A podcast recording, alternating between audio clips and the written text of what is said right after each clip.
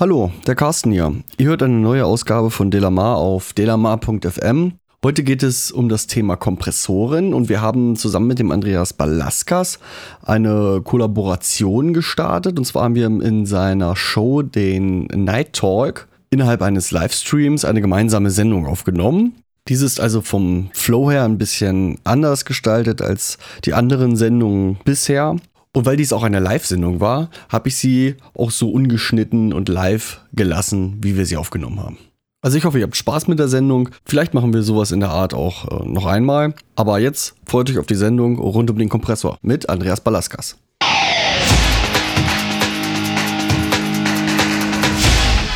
Delamar, Musify Your Life. Guten Abend. Äh Werte Gemeinde, heute mit einem Special. Heute alles anders als sonst, oh. nämlich heute ah, andersrum. Moment, gleich mal den ich Counter. bin eigentlich nur der Gast und die Jungs von äh, Delamar bzw. Toms äh, Studio Talk sind eigentlich die Gastgeber. Aber weil wir dachten, wenn wir dann schon einen Podcast machen und äh, dann sollten wir das vielleicht nicht nur in Audio machen, sondern auch äh, als Videopodcast für euch sozusagen, Video-Streaming. Und ähm, ja, das Thema heute insgesamt ist äh, Kompressoren, verschiedene Kompressoren. Und ich bin gespannt, was die Jungs mich so alles fragen werden. Ich habe hier einen Knopf im Ohr heute, damit ich die auch gut höre. Und ähm, wir haben das noch gar nicht besprochen, aber ich denke, so gegen Ende werden wir dann auch euch kommentarmäßig mit reinholen. Mal gucken, was da dann noch so kommt. So, dann ähm, ja, erst nochmal hier äh, guten Abend von mir und dann schalte ich mal auf den Henry und guck mal, was äh, Henry uns so sagt und äh, ja, Bitte. Yay, du bist ich, online. Komme ich jetzt im Fernsehen? Hallo, hier ist der Henry Kresse von delamar.fm. Und mit dabei sind es natürlich der Tom. Der Tom. Der Tom ist sehr ruhig. Ja, Tom. Hallo Tom. Hier bin ich, hier bin ich. Grüße, Grüße miteinander. Genau, und der liebe Carsten. Ja, hallo, grüß euch. So, die üblichen Verdächtigen sind, sind alle dabei und heute sind wir zu Gast bei unserem Gast quasi. Ja, warte mal, ich bin jetzt auch noch da. Soll ich jetzt wieder gehen oder? Ach du oh. Scheiße. der Markus ist natürlich auch da. Der, der, der hat sich hier um die Ecke reingeschlichen, der Lümmel. Hallo Markus. Ja, ich kann auch wieder gehen. Ähm, ja, bleib, mal, bleib mal da. Wenn der Carsten jetzt da ist, dann seid ihr ja voll. Oh nee, komm, das passt schon. Aber ich muss jetzt hier noch das, äh, die Aufnahme starten, ne? Naja, dann mach doch mal.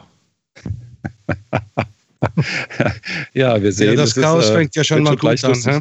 Ja, ganz hervorragend. Äh, ihr müsst es dann zusammenschneiden. Mir ist es ja egal. Nein. Hier ist ja alles live. Carsten muss das zusammenschneiden. muss das zusammenschneiden. naja, ich habe ja die Skype-Sicherheitsspur hier. Da machen wir was Schönes draus. Schnittmarkgesetz. Genau. Jungs, ein, schön, ein frohes neues Jahr wünsche ich euch allen, als allererstes Mal. Danke. Ja, vielen ebenfalls. Dank. Euch auch. In die Schweiz. In die Schweiz. ja. Ja, dem, du Carsten, du musst ja ins Wallis jetzt dann. Ja, ich muss da ähm, in die sieht, schöne. Sieht schlecht aus. In die schöne Region. Aber ich habe mal geguckt ähm, in den Ort äh, äh, Saint äh, Maurice. Ähm, der ist gar nicht so hoch gelegen. Das ist, scheint da irgendwie im Tal zu sein. Ähm, das ist 400 Meter über Null und München ist 500 Meter, habe ich gesehen. Also ganz hoch ist es nicht, aber da erstmal durchkommen ist wahrscheinlich eine andere Nummer. Also, aber du bist ja dann scheinbar nicht in der Nähe, dass du mal so eben vorbeikommen kannst, nehme ich an. Nee, nee, das ist äh, am anderen Ende über die Alpen. jo. Ja, gut, Leute, okay. äh, wir haben ja hier ein Thema und das Thema heißt Kompressor. Wir haben ja schon mal einen Podcast über Equalizer gemacht und den wirklich bis in jedes Detail durchleuchtet. Und das möchten wir jetzt auch machen. Und ähm, es wird sicher ein paar Sachen geben für Anfänger, aber auch einiges für Fortgeschrittene. Und ja, dann fangen wir doch einfach mal an. Für was braucht ihr einen Kompressor? Schweigen. Andreas, für was brauchst du einen Kompressor im Mastering? Ähm, ja, was, wofür brauche ich einen Kompressor im Mastering? Eigentlich brauche ich mittlerweile immer weniger Kompressoren.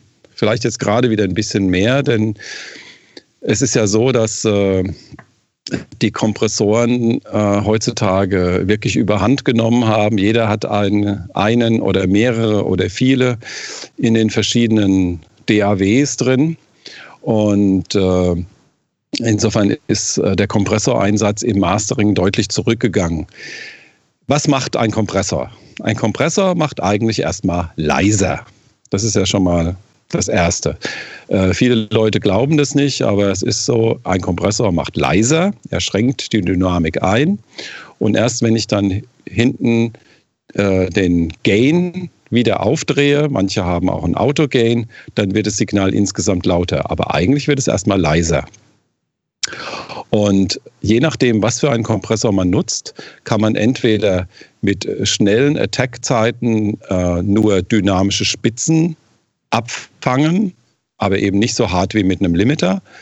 Ähm, oder eben, äh, wenn es mehr in Richtung RMS-Kompressor geht oder mit, ne, mit langsamen Attack-Zeiten, kann ich einfach eine Verdichtung des Materials bekommen und äh, damit eben ja, das, die Gesamtdynamik des Materials bearbeiten. Genau, ich glaube, das Schlüsselwort ist Dynamik. Ja, aber ich muss sagen, dass das, das ist das mit der Dynamik-Eingrenzung, da bin ich nicht so ganz hundertprozentig mit einverstanden. Weil du kannst mit einem Kompressor das Signal auch dynamischer machen. Also das heißt, du kannst die Anfangssounds, die Transienten gegenüber dem Tail, dem Schwanz des Sounds, zum Beispiel bei einem Tom oder so, kannst du äh, das kannst du dann besser, ja, kannst, kannst den Unterschied größer machen und somit wird das Ganze eigentlich von der Dynamik her größer und nicht kleiner. Also um, merke ich vielmals bei Bassdrum-Komprimierung, da möchte, wenn ich den Attack der Bassdrum mehr hören möchte, dann gebe ich ein langsames Attack und dann wird ja eigentlich die, die Ratio zwischen der Spitze und der ja, dem Teil größer. Somit wird es eigentlich dynamischer. Ähm, äh, jein. Äh, da, da gebe ich dir insofern recht, aber natürlich muss man es so sehen, du lässt im Prinzip die Anfangsdynamik, die, die Attack-Zeit sozusagen äh, so lange, dass der Attack durchgeht und danach bearbeitest du erst mit dem Kompressor das Signal. Ähm, und das wird auf jeden Fall leiser. Und äh, natürlich ist es so, dass du äh, in dem Falle dann sozusagen zwischen dem Attack und dem eigentlichen Bearbeitungszeitraum eine größere Dynamik hast, aber natürlich bearbeitest du auch nur das, was sozusagen nach der Attack-Zeit ähm, ja, anliegt. Also ähm, man muss es prinzipiell so sehen, dass äh, der Kompressor immer erstmal eine Pegelreduktion macht, außer er hat eine umgekehrte Ratio. Das gibt es natürlich auch. Aber äh, grundsätzlich macht der Kompressor erstmal leiser und zwar natürlich nur dann, wenn er arbeitet. Also ich glaube, wir sollten vielleicht mal so ein paar Sachen vorher klären, damit es auch wirklich jeder versteht. Und zwar so ein, so ein Kompressor, das ist ja im reellen Leben ein Stück Elektronik, und ähm, die hat Latenzen, die hat, ähm, die hat Bauteiltoleranzen etc. pp. Und da ist es halt ganz wichtig zu verstehen, dass das Signal, was da reingeht, das braucht erstmal eine Weile, bis das auf den Kompressor trifft und bis der was macht. Das dauert auch nochmal eine Weile. Und diese ganzen Zeiten, die kann man ja alle einstellen. Da gibt es ja mehrere Möglichkeiten, da Sachen zu ähm, einzustellen und ähm, zu manipulieren. Und ich denke mal, wir sollten mal ganz kurz über die Parameter sprechen, damit wir jeder dasselbe Grundverständnis haben und ähm, wir quasi eine gemeinsame Sprache sprechen. Wäre jetzt so meine Idee. Ja gut, dann fang mal an. Genau, also das der einer der ersten Parameter, die, die ähm, interessant sind, ist der äh, Threshold.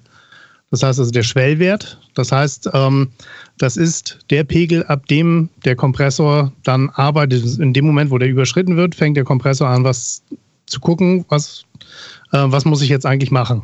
Und dann geht es quasi weiter mit. Der nächste bitte. Ähm, dann geht es weiter mit der Ratio. Also ähm, ab dem Punkt, wo der Threshold über, übertroffen wurde, wird das Signal, wie Andreas schon vorhin gesagt hatte, erstmal grundsätzlich leiser gemacht. Und zwar in einem Verhältnis. Und dieses Verhältnis gibt die Ratio an. Also zum Beispiel in einem Verhältnis von 2 zu 1. Also alles, was über dem Kompressor, über den Threshold rübergegangen ist, wird sozusagen im Verhältnis 2 zu 1 leiser gemacht. Wenn er 2 dB rübergeschossen ist, wird 1 dB davon reduziert. Genau. Korrekt. Ja, aber das kann man ein bisschen an die Spitze treiben. Ich weiß zum Beispiel von Elysia gibt es ja Kompressoren, die haben eine negative Ratio. Klingt. Die, die sind, äh, die sind so, das heißt, wenn der Schwellwert überschritten wird, wird das Signal tiefer als der Schwellwert geregelt. Ja, das ist äh, fast wie ein Gate. Ja. Das ist dann aber ein Expander. Das ist wieder was anderes. Das glaube ich auch. Ähm, nächstes Parameter. Das ist, das ist eins der wichtigsten. Ich habe auch Nach dem Attack gedacht. wo, wo, wo waren wir jetzt? Dran Attack? und muss jetzt Attack erklären, was ich bis heute noch nicht kann. Ja. also Attack ist ja, also da frage ich mich heute manchmal noch irgendwie, ähm, Attack ist ja der Regler, der sozusagen bestimmt, wie schnell der Kompressor einsetzen soll.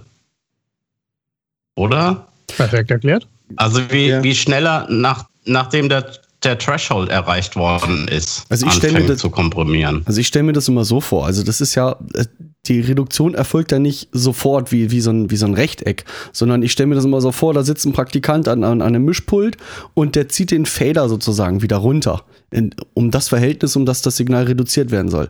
Und wie schnell dieser Praktikant ist, also wie schnell wird der Fader wirklich gezogen? Wird er ganz langsam runtergezogen oder wird er relativ zügig runtergenommen? Das ist ja eigentlich die Zeit, die dieser Attack-Regler annimmt. Ne, also wenn die Zeit sehr schnell ist, geht der Fader wirklich sehr schnell, äh, sehr schnell runter, also wird, wird sehr schnell leiser. Und ähm, diese Attack-Zeit, die wird in der Regel in Millisekunden angegeben.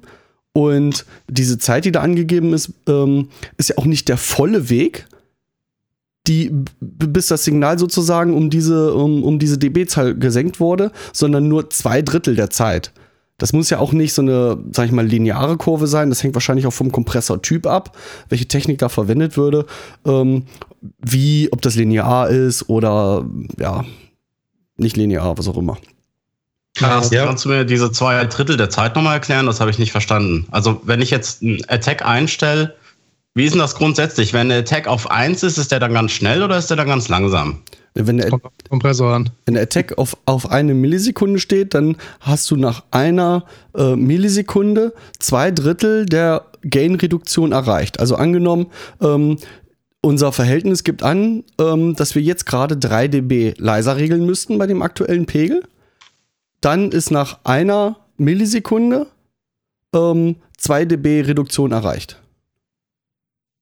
Genau, weil ein Kompressor, der, der arbeitet ja nicht immer voll. Ich stelle mir das wie ein Gummiband zwischen zwei Bäumen vor und du hast einen Ball und drückst ihn so dagegen. Also das ist immer ein, ein Gegendruck, der, der erzeugt wird quasi. Und ähm, die, die Attack und die Release natürlich, das ist dasselbe, einfach wie lange der Kompressor am Arbeiten ist. Oder? Diese beiden Parameter, die, die sind flexibel. Das ist keine statische Berechnung, sondern je nachdem, wie viel das reinkommt, wird der, der ganze Komprimierungsvorgang angepasst. Genau, und ja, das dann bist du aber natürlich bei einem Very-Mu-Kompressor.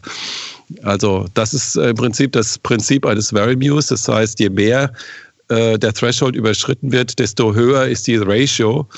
Und ähm, das würde jetzt deinem, deinem Bild von Gummiball gegen die Wand drücken etwa entsprechen, dass je näher, je mehr du sozusagen drückst, desto härter wird es. Und äh, das ist aber natürlich äh, nicht in jedem Falle so. Mhm, korrekt. Also wichtig zu wissen beim Attack ist noch, ähm, je länger man die Zeit einstellt, desto mehr bekommt, erhält man sich die Transienten. Das ist, denke ich, auch noch wichtig zu wissen.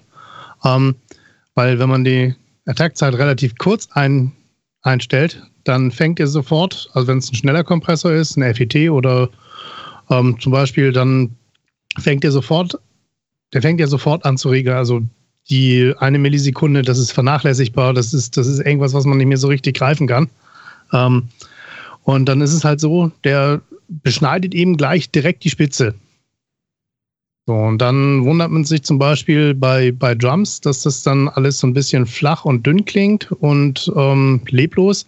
Und da, das liegt halt daran, dass eben durch eine zu schnelle Attackzeit irgendwie die, die ganzen Pegelspitzen, also die Transienten, die werden, an, die werden da direkt beschnitten. Also das, das ist das, was ich ähm, als erstes gelernt habe, wo ich an, mich angefangen habe, mit Audiotechnik zu beschäftigen, dass das eine ganz schlechte Sache sein kann. Das kann man auch optisch nicht nicht sichtbar machen, wie eine Frequenzkurve oder so. Da hilft eigentlich auch nur hinhören, ja, wenn ich so einen, so einen Kompressor einstelle. Das macht es ähm, für viele Anfänger im Recording-Bereich, was ich so mitbekommen habe, oder auch für mich natürlich, ähm, macht den Einsatz eines Kompressors auch so, auch so schwer, ähm, weil man halt wirklich das nur hören kann und man muss genau hinhören. Und wenn man sich ja. noch nicht mal vorstellen kann, wie ein Kompressor reagiert, kann man sich auch schlecht reinhören, was da jetzt gerade passiert. Also so ein ganz, ganz heißer Tipp ist es, gerade wenn man so, so Schlagzeug mit einem Kompressor bearbeitet, ähm, Bassdrums zum Beispiel, da kann man das wunderbar machen. Da geht man bei und ähm, dreht das so richtig schön leise. Und dann fängt man an, den Kompressor einzustellen. In dem Moment, wo anfängt, die Membrane vom, vom Lautsprecher zu zucken, da ist er richtig eingestellt. Hm, ja, okay. Ich mache das nicht so. das ist also sehr unkonventionell, muss ich Mal nach Zahl. Ja, ja interess interessante Tipps hier. Dann machst dann einfach lauter und dann, dann hörst du, dass die Bassdrum zwar komprimiert ist, aber eben nicht tot komprimiert. Ja, ich mache das anders. Ich, ich schraube, ich mache eine hohe Ratio und einen großen Threshold und mache den Attack so, so auf, bis ich wieder die, die Anfangstransienten höre. Und erst nachher kann ich die Ratio und den Threshold so einstellen, dann weiß ich ganz genau, dass er richtig einsetzt. Ja. Ja, okay. Also äh, ich meine, ihr kennt mich ein bisschen und ihr wisst, ich halte von solchen Pauschalgeschichten eigentlich überhaupt nichts, denn grundsätzlich ist es natürlich so, es kommt ja immer darauf an, was möchte man er erreichen und was habe ich für einen Kompressor zur Verfügung. Ja. Und äh, dann ist manchmal auch die Frage, muss ich denn überhaupt einen Kompressor haben oder nicht? Also wofür ist es eigentlich gut? Und ähm, also prinzipiell muss man einfach so sehen.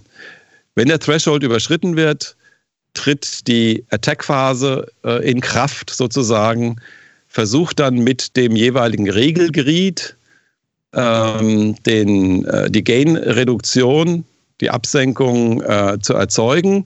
Und wenn der Threshold wieder unterschritten ist, dann tritt die Release-Phase in Kraft und regelt in einer bestimmten Zeit auch wieder zurück.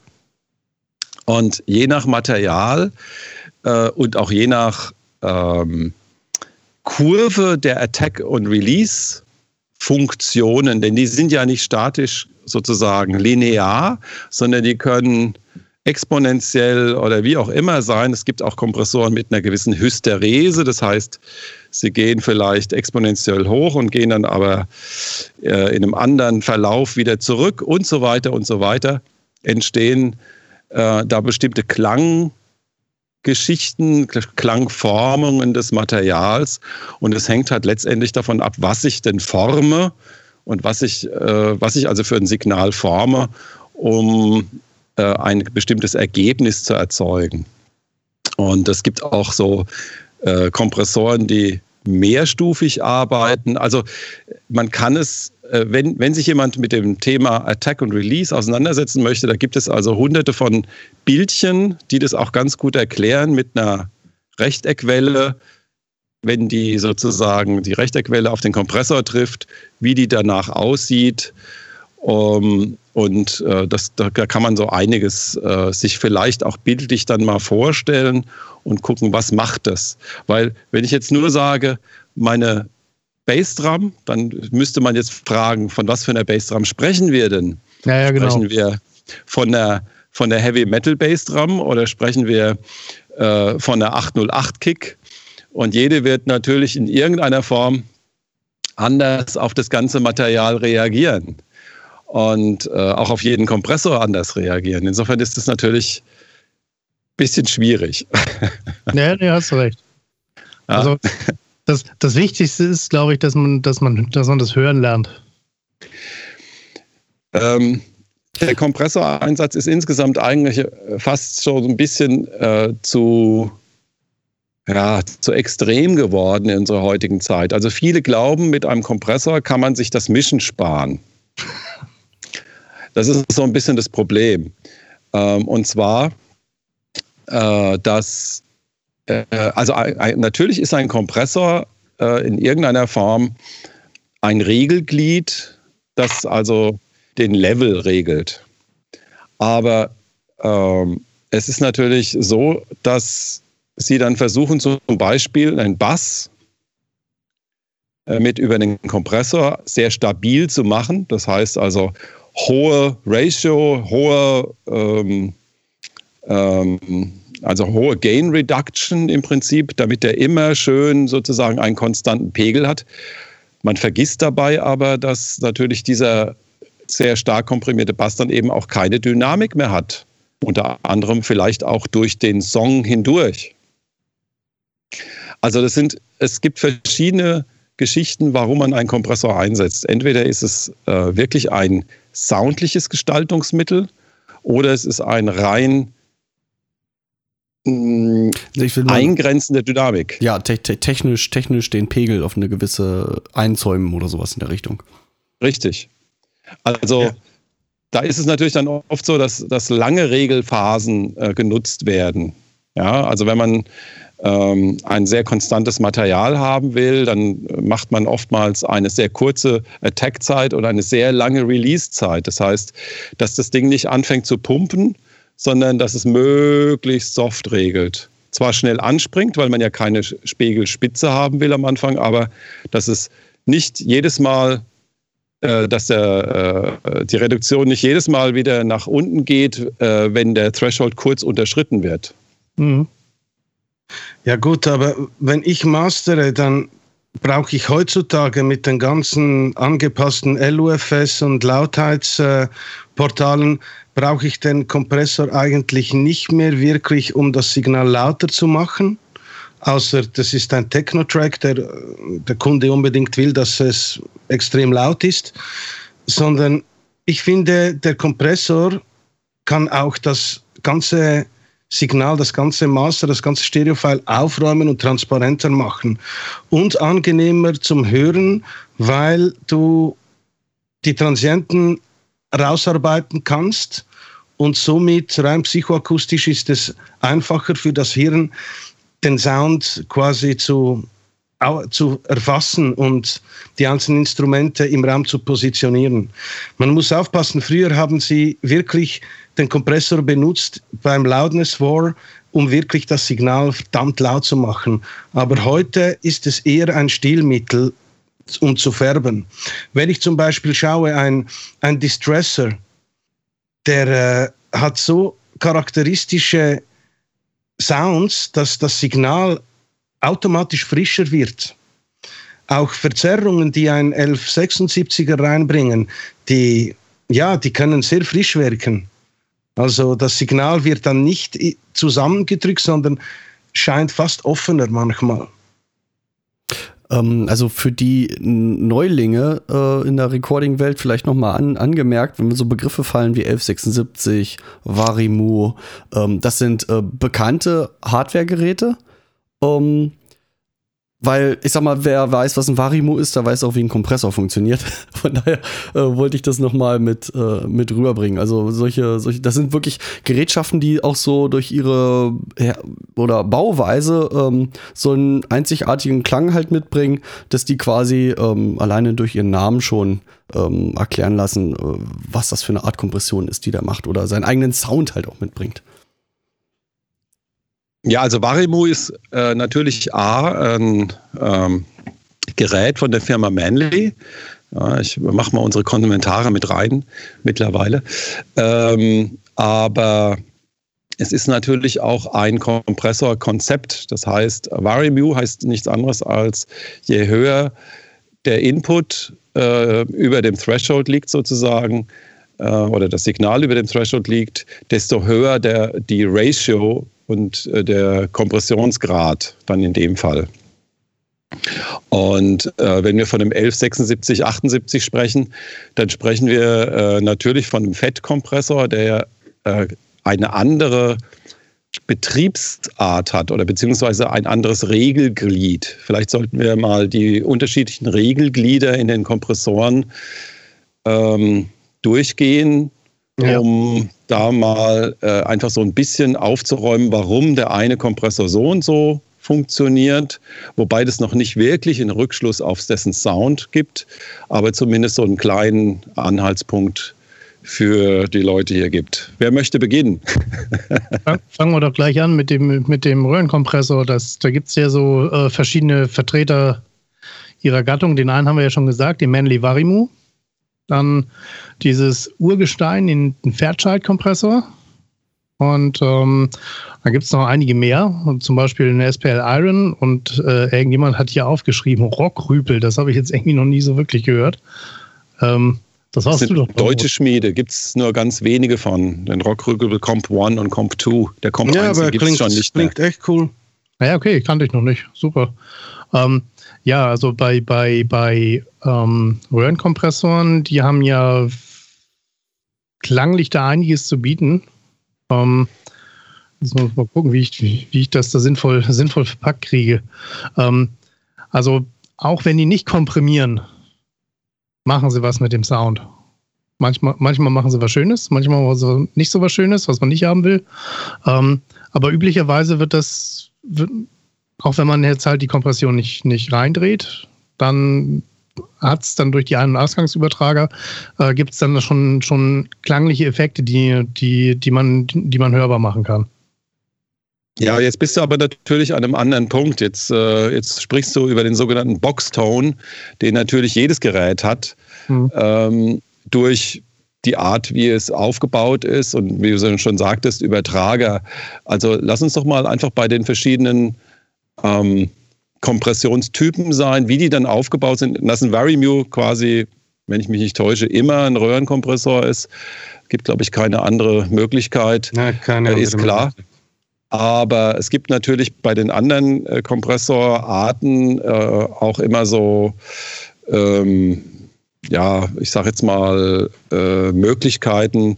Man könnte ja einen Optokompressor auch mit einer Röhren-Ein- und Ausgangsstufe ähm, verbinden und hat natürlich dann auch einen Boxtone, aber trotzdem ist der Kompressor selber dann nur ein Opto.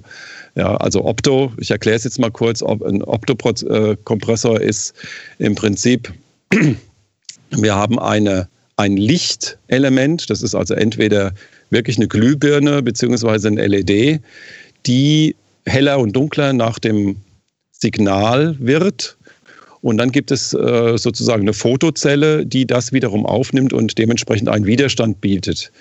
Und durch die Eigenheit des Optoelementes, nämlich dass zum Beispiel eine Glühbirne oder auch eine LED ähm, eine gewisse Ansprechzeit hat und eine bestimmte Nachglühphase, wenn man das so nennen mag, die auch nicht linear ist, äh, gibt, ergibt sich daraus natürlich eine gewisse Regelcharakteristik. Mhm. Und das ist jetzt zum Beispiel die Opto-Geschichte. Ja, also der Vertreter sind, jeder kennt sie, da gibt es von jedem Hersteller als Hardware und Software der LA2A. Das ist ja der einfachste Kompressor, der hat nur zwei Regler. Der hat eine fixe Ratio Und äh, du kannst das sagen, wie stark er reduzieren soll und wie stark er aufholen soll. That's it. Ist sehr gut für Stimmen, weil es die Transienten durchlässt, ist ein langsamer Kompressor. Ich brauche ihn auch, oft für äh, Bass, um Bass zu komprimieren. Mhm. Ja, und der Varimu, um nochmal zurückzukommen, ist natürlich immer ein Röhrenkompressor und wie der Andreas schon gesagt hat, die Eigenheit hat, ist, der hat keine, Ratio, äh, der hat keine Ratio, weil je stärker der Threshold überschritten wird, umso stärker ist die Ratio. Kann man einfach, also hat so wie eine abgeflachte Kurve gegen oben. Und woran liegt das? Weil die Röhre eben die Kompression vornimmt und die Röhre, die kann ich nicht, die kann ich ja nicht äh, einstellen, weil das einfach ein festes Bauteil ist. Wie es genau funktioniert, weiß ich nicht. Das kann vielleicht der Andreas sagen. Ja, da muss ich leider auch passen. Also ähm, da bin ich auch etwas überfragt, aber man kann, äh, also äh, bei einer Röhre geht es ja um Elektronenfluss durch ein oder äh, durch ein Gitter und ähm, je, je nachdem, wie ich das Gitter sozusagen ansteuere, kann ich diesen Elektronenfluss auch steuern. Aber ehrlich gesagt, ähm, habe ich mich auch nie in die Tiefen der äh, Varimu-Röhrenkompressoren begeben, wie sie das dann genau macht technisch. Dazu bin ich dann doch nicht der Techniker. Äh, da hätten wir vielleicht mal den Kollegen Micha Schumacher hinzuholen können, der letztens im, äh, im, bei mir im Stream war, der ist äh, Broadcast-Elektroniker, der hätte das bestimmt gewusst. okay. Also nochmal noch mal für mich, weil ich mit den äh, manchen Bezeichnungen auch nicht so äh, per Du bin. Also äh, ich kenne das Produkt Manly Varimu, das sagt mir was. Und ein Fairchild kenne ich auch. Ist jetzt ein Fairchild von Hause aus auch ein sogenannter Varimu? Oder kann man das ja. so nicht sagen? Doch.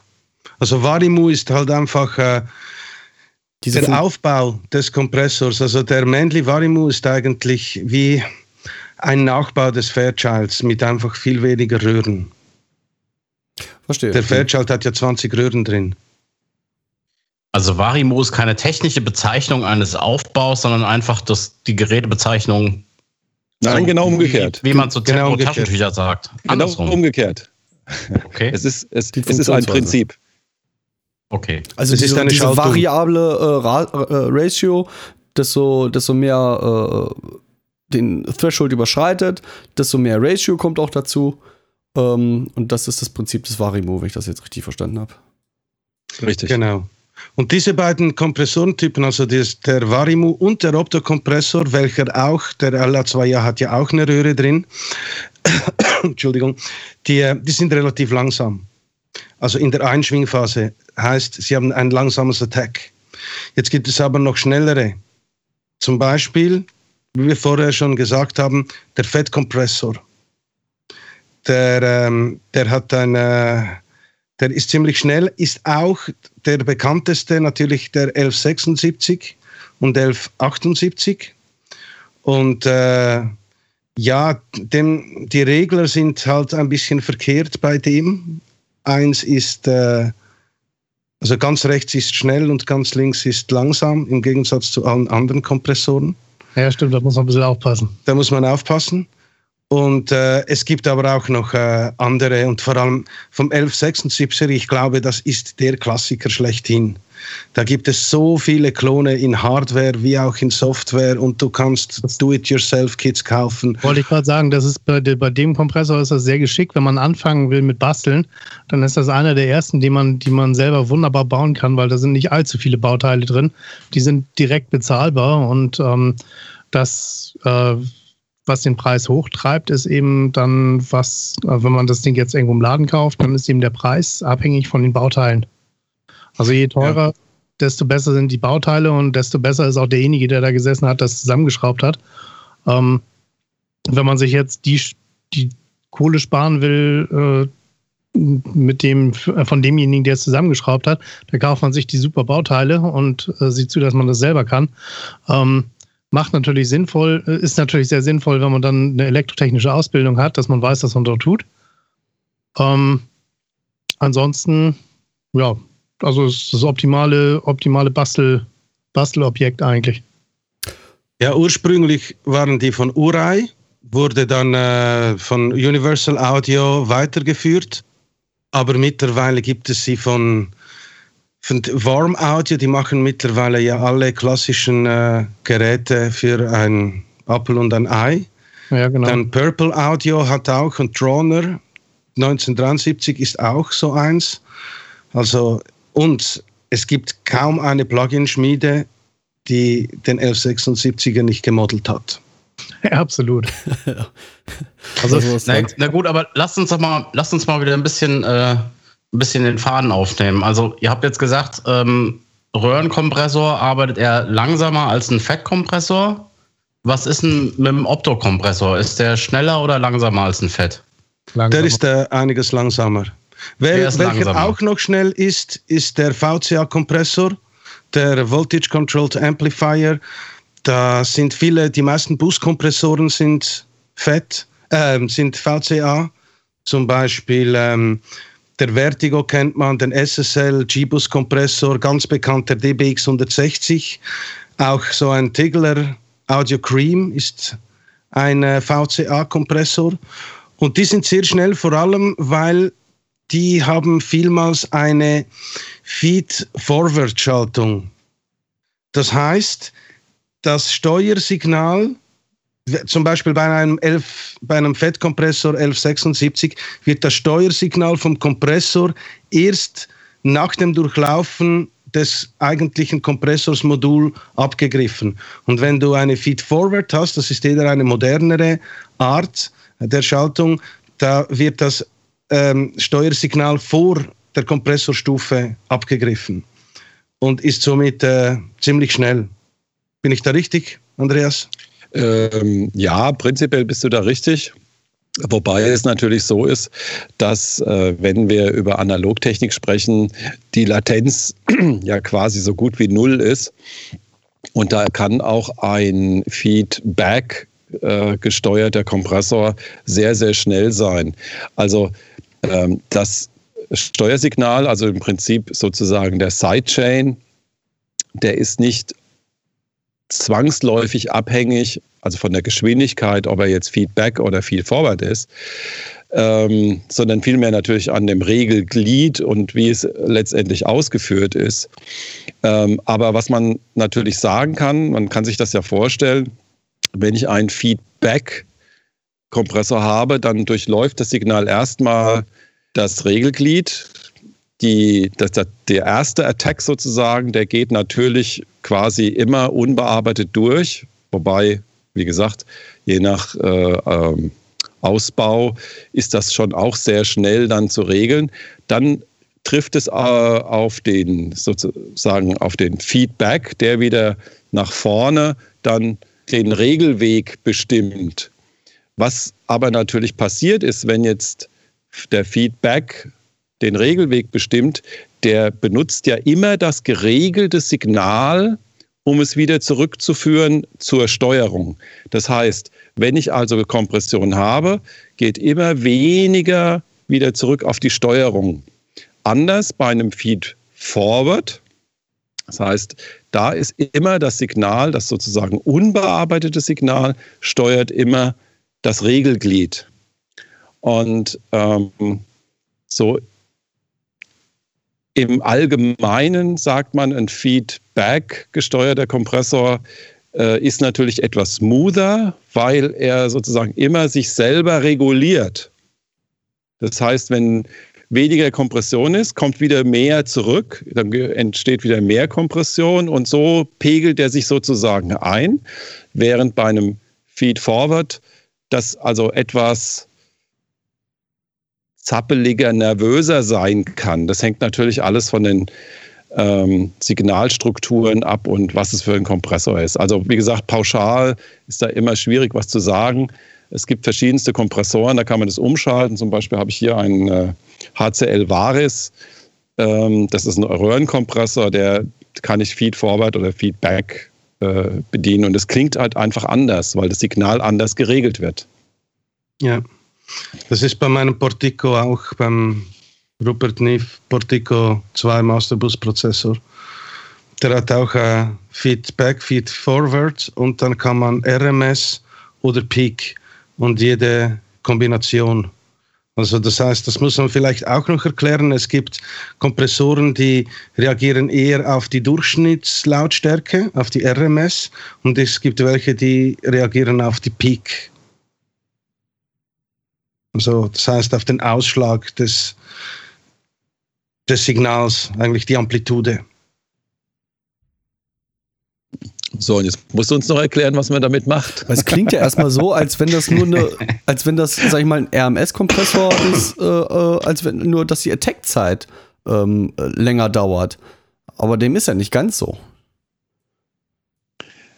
Nein, es kommt natürlich darauf an, ob ich sozusagen auf Spitzenpegel reagiere oder, oder eben auf Durchschnittspegel. Das ist einfach eine Berechnungsphase, wenn man so will. Also man kann sich das in etwa vorstellen.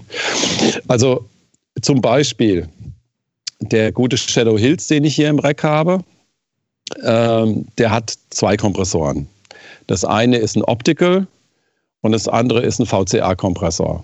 Die beiden sind hintereinander geschaltet. Der eine, der Optical, der ist äh, eher etwas langsamer und reagiert auch eher auf RMS-Signale. Ja, man kann sich das vielleicht, wenn man so drüber nachdenkt, mit einer, wenn, wenn man sich die Glühbirne vorstellt bei dem Optical, ähm, wenn ich da nur ganz kurz Strom drauf gebe, dann fängt die gar nicht so richtig an zu glühen, weil der Widerstand von der Glühbirne ist viel zu groß, dass da wirklich was passiert. Wenn ich da aber ein bisschen drauf gebe, das aber konstant ist, dann kriege ich diesen Faden zu glühen. Und dementsprechend tritt eine Kompression ein. Vielleicht so als Eselsbrücke, ich weiß es nicht. Ähm, der VCA-Kompressor danach, der reagiert ganz anders. Der ist wesentlich schneller und der hat also ein viel schnelleres Attack. Jetzt kann ich mit diesen beiden Kompressoren unterschiedliches Material verdichten, kontrollieren. Ja, das heißt, der eine Kompressor reagiert sozusagen mehr auf Legato-Töne und der andere Kompressor reagiert mehr äh, auf transientenreiches Material. Und wenn ich da sozusagen gegeneinander eine schöne Balance kriege, dann kriege ich einen insgesamt sehr ausgewogenen Sound damit. Abgesehen davon, dass dieses Gerät natürlich auch noch drei mögliche Transformatorschaltungen hat, die natürlich dann dementsprechend auch noch äh, klangfärbend damit drin sind. Ja, aber diese ganze serielle Kompression ist etwas, was ich auch sonst beim Mixing einsetze. Aber eher umgekehrt, dass ich zuerst einen Fettkompressor nehme und nachher einen LA2A zum Beispiel, weil so verteile ich die Arbeit auf zwei Units und dann klingt das Ganze auch transparenter. Vor allem, was man immer bedenken muss, ist, wenn man zwei Kompressoren in Serie schaltet, dann multiplizieren sich die Ratios. Das heißt, wenn ich einen 1176er mit einer Ratio von 4 zu 1 habe und danach in Serie noch einen LA2A mit 2 zu 1, wenn die beide arbeiten, gibt das eine Reduktion von 8 zu 1, nicht von 6 zu 1.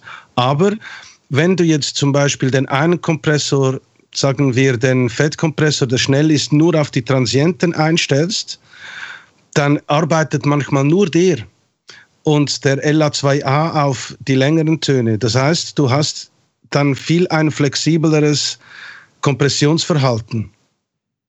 Manchmal nur 2 zu 1, manchmal 4 zu 1, das ist fast wie ein Varimu, weil wenn dann beide zusammenarbeiten, ist es 8 zu 1.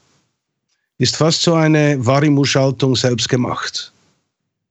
Ja, wobei ich denke, dass äh, das selten passieren wird, dass beide dann auf genau das gleiche Signal reagieren, außer es ist äh, ein Sinuston oder ein ja, sehr also bei Gesang, Signal. Bei Gesang kommt das schon vor, weil dann singt sie manchmal sehr soft und auf einmal kommt sie mit viel Power daher, dann passiert es schon, dass beide Kompressoren arbeiten.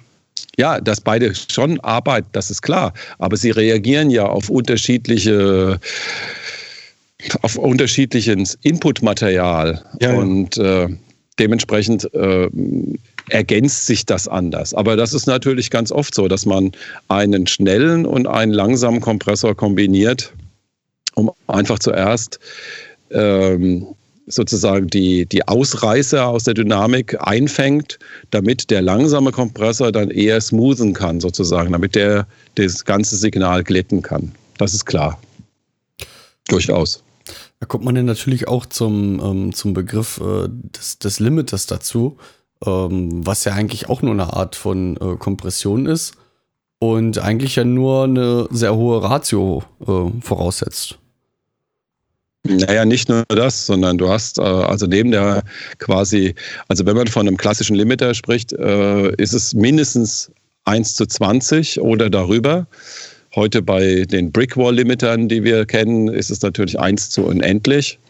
Äh, aber du hast vor allem auch eine sehr, sehr schnelle Attack-Phase dann sprichst du von einem Limiter. Ja, das ist natürlich mehr oder weniger auch Einstellungssache. Und ich meine, ich habe auch Fachliteratur, da wird von Limiter schon von 8 zu 1 gesprochen, aber ja, das ist natürlich alles so ein bisschen. Hm. Ja, kann, kann jeder sagen, also, wie er möchte. Wenn Limiter draufsteht, ist auch Limiter drin. Oder? Ja, gut, obwohl, was in letzter Zeit, also in letzter Zeit, wenn ich ein Mastering mache, dann stelle ich den Attack und den Release des Limiters ein. Und es kommt nicht selten vor, dass ich irgendwie, ja, nicht, nicht, nicht gerade 200 Millisekunden Einschwingzeit habe beim Limiter, aber doch recht lange Einschwingzeit. So das beim Oxford-Limiter beispielsweise oder auch bei einem beim neuen Farbfilter-Limiter, da kannst du locker auf 200 gehen und es ist trotzdem noch ein Limiter. Ja, ja, natürlich. Dann ist noch True Peak.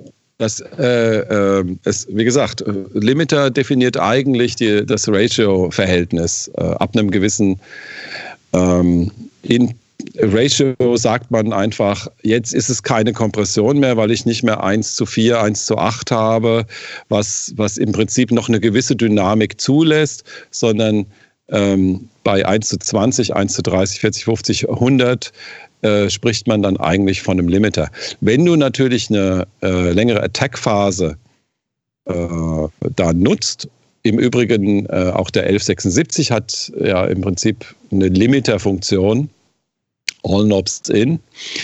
Ähm, aber natürlich ist es kein, äh, kein Brickwall-Limiter und auch kein äh, Zero-Overshoot-Limiter. Also das heißt, äh, wenn du eine lange Attack-Phase hast, dann ähm, hast du natürlich auch Signale, die da durchgehen und über diesen Threshold dann letztendlich gehen, beziehungsweise über den Outgain, wie man das nennen mag, die Ceiling. Und ähm, das, das ist natürlich, wenn man jetzt von einem klassischen Limiter, also Hardware, beziehungsweise, ja, wenn wir von diesen alten Gerätschaften reden, die sind natürlich anders als äh, jetzt im digitalen, was man heutzutage unter Limiter versteht, also sprich diese digitalen ähm, 0 dB Limiter, die ja. eigentlich, die eigentlich einen festen Threshold haben, nämlich 0, 0 dB FS und man schiebt den Input Gain meist gegen diese 0 und zieht dann den Output Gain dementsprechend runter, wie viel man dann halt haben will, 0, minus 0,2 oder 3 oder minus 1 dB, wie auch immer. Aber der Threshold ist eigentlich immer fest bei diesen Limitern. Ja, und vielmals haben sie, was Hardware-Geräte nicht können, eine Look-Ahead-Funktion. Das heißt, sie verzögern eigentlich das ganze Signal und schauen zuerst mal, kommt jetzt dann was? Und wenn dann was kommt, dann sind sie schon vorbereitet. Das, hat, das kann ja ein Hardware-Unit nicht. Das kann genau. ja nur genau, du, Echtzeit du hast, arbeiten. Du hast wahrscheinlich 100 Millisekunden äh, Look Ahead und dann machst du 200 Attack Time. so dass ja, du sozusagen. Wenn es funktioniert. ja, klar. Versuch macht klug. Natürlich. Alles, was klingt, ist gut. Ohne Frage. Ja, also es ähm, gerade gerade im Kompressorbereich ist alles so, was klingt, ist gut und ähm, da braucht man nicht irgendwie äh, sagen, nur das geht und nichts anderes äh, ist richtig oder falsch. Also das Problem ist nur oft, dass äh, heutzutage, weil die Möglichkeit da ist, weil jeder hat eben so und so viele Kompressoren äh, in seiner DAW, nämlich ungefähr 100 Stück pro Kanal, bis die DAW kotzt, ähm, äh, wird, wird es zum Teil einfach zu viel auf äh, eingesetzt, zu stark, äh, jedes Signal komprimiert, bis der Arzt kommt und am Ende wundern sie sich, warum ihre Mixes äh, flach äh, klingen. Ja, also und man setzt einen Kompressor nicht ein, weil man ihn hat sondern man setzt den Kompressor doch, ein, doch, weil doch, man ihn braucht. Hey, wo, ich, wo ich angefangen habe, mir das Zeug immer alles zu kaufen, da war das in, in jedem Mix auf jedem Kanal fertig. Äh, falsch. das, das, war mir dann hinterher auch klar. Ja, die Verführung ist natürlich groß, ne? da du in der DAW ja nahezu unbegrenzt äh, da Kompressoren einsetzen kannst. Ähm, und du hast, weiß ich nicht, zehn Vocalspuren und dann hast du da auf jeder Spur zwei, drei Kompressoren hintereinander. Dann bist du schon bei 30 und äh, so klingt es dann am Ende auch, ne? Ich, ich kenne da jemanden, der das auch immer macht. Ganz viele Kompressoren und. Äh, ja, ne? Der, der den Podcast hier schneidet, zum Beispiel. Ah, ja, genau, der Lümmel. äh, genau. Ja, aber das äh, bringt uns doch zum, zum Thema. Ich glaube, wir haben das ja in unserem äh, Sheet auch drin. Ähm, äh, Kompressoren äh, hintereinander schalten. Ähm, ich glaube, du hast das hier irgendwo, irgendwo mit aufgeschrieben. Ähm, dass es auch Kompressoren gibt, die das von vornherein schon so integriert haben. Kenne ich so aber nicht. Ja, eben den Shadow Hills Mastering Kompressor oder den äh, Neve 33609. Ist das jetzt der, ein Stereo-Kompressor oder sind die? ja, das sind Stereo-Kompressoren. Aber der Neve ist eher, äh, der hat einen Limiter und einen Kompressor in einem Unit. Mhm. Aber ein Limiter ist ja auch ein Kompressor. Aber dann gibt es ja noch den 10er Limiter. Hast du einen, Andreas? Äh, nein, nein, habe ich nicht. Also ähm, ich glaube, der momentan bekannteste Vertreter äh, davon ist der ähm, Chandler. Der Chandler äh, Sena. Ähm, da ist das Prinzip äh, folgendermaßen: Man hat eine Zehner-Diode, die schreibt sich wie 10, nur ohne H. Und die Diode hat ähm, die Eigenart, ab einem äh, bestimmten ab einer bestimmten Voltzahl, glaube ich, einfach durchlässig zu werden. Ich hoffe, ich sage es jetzt richtig rum. Äh, jetzt haben wir dich nicht gehört. Ab einer bestimmten Spannung lassen die, lassen die durch. Genau. Und das macht man sich sozusagen äh, zum, äh, ja, zum Prinzip, dass äh, quasi ab einem bestimmten Voltzahl, Pegel sozusagen, ähm, der äh, äh, ja, die, die Kompression einsetzt und zwar dann halt auch meist ziemlich hart und ziemlich deftig. Und ähm, also spricht man da eher von einem Limiter als von einem Kompressor meist. Obwohl äh, ich finde, der 10er Limiter hat eine gut regelbare, gut regelbare Attack- und Release-Zeit. Also zum Beispiel so Step-Synths bearbeiten oder irgendwie frischer machen in Transienten klappt mit dem 10er Limiter sehr, sehr gut. Ich habe einige gibt ihn auch, Es gibt ihn auch übrigens äh, von UAD, glaube ich. Gibt es ihn auch als Plugin. Glaubst du? Ja, das, ich, ich meine, ich hätte ihn da auch schon gesehen, tatsächlich. Ja, äh, wobei man natürlich immer äh, die Frage aufwerfen muss, wie weit klingt das zusammen? Ähm, wie, wie nah dran klingen Emulationen an den Hardware-Geräten? Das, das, ist, das, ist, eine sehr gute Frage, ja.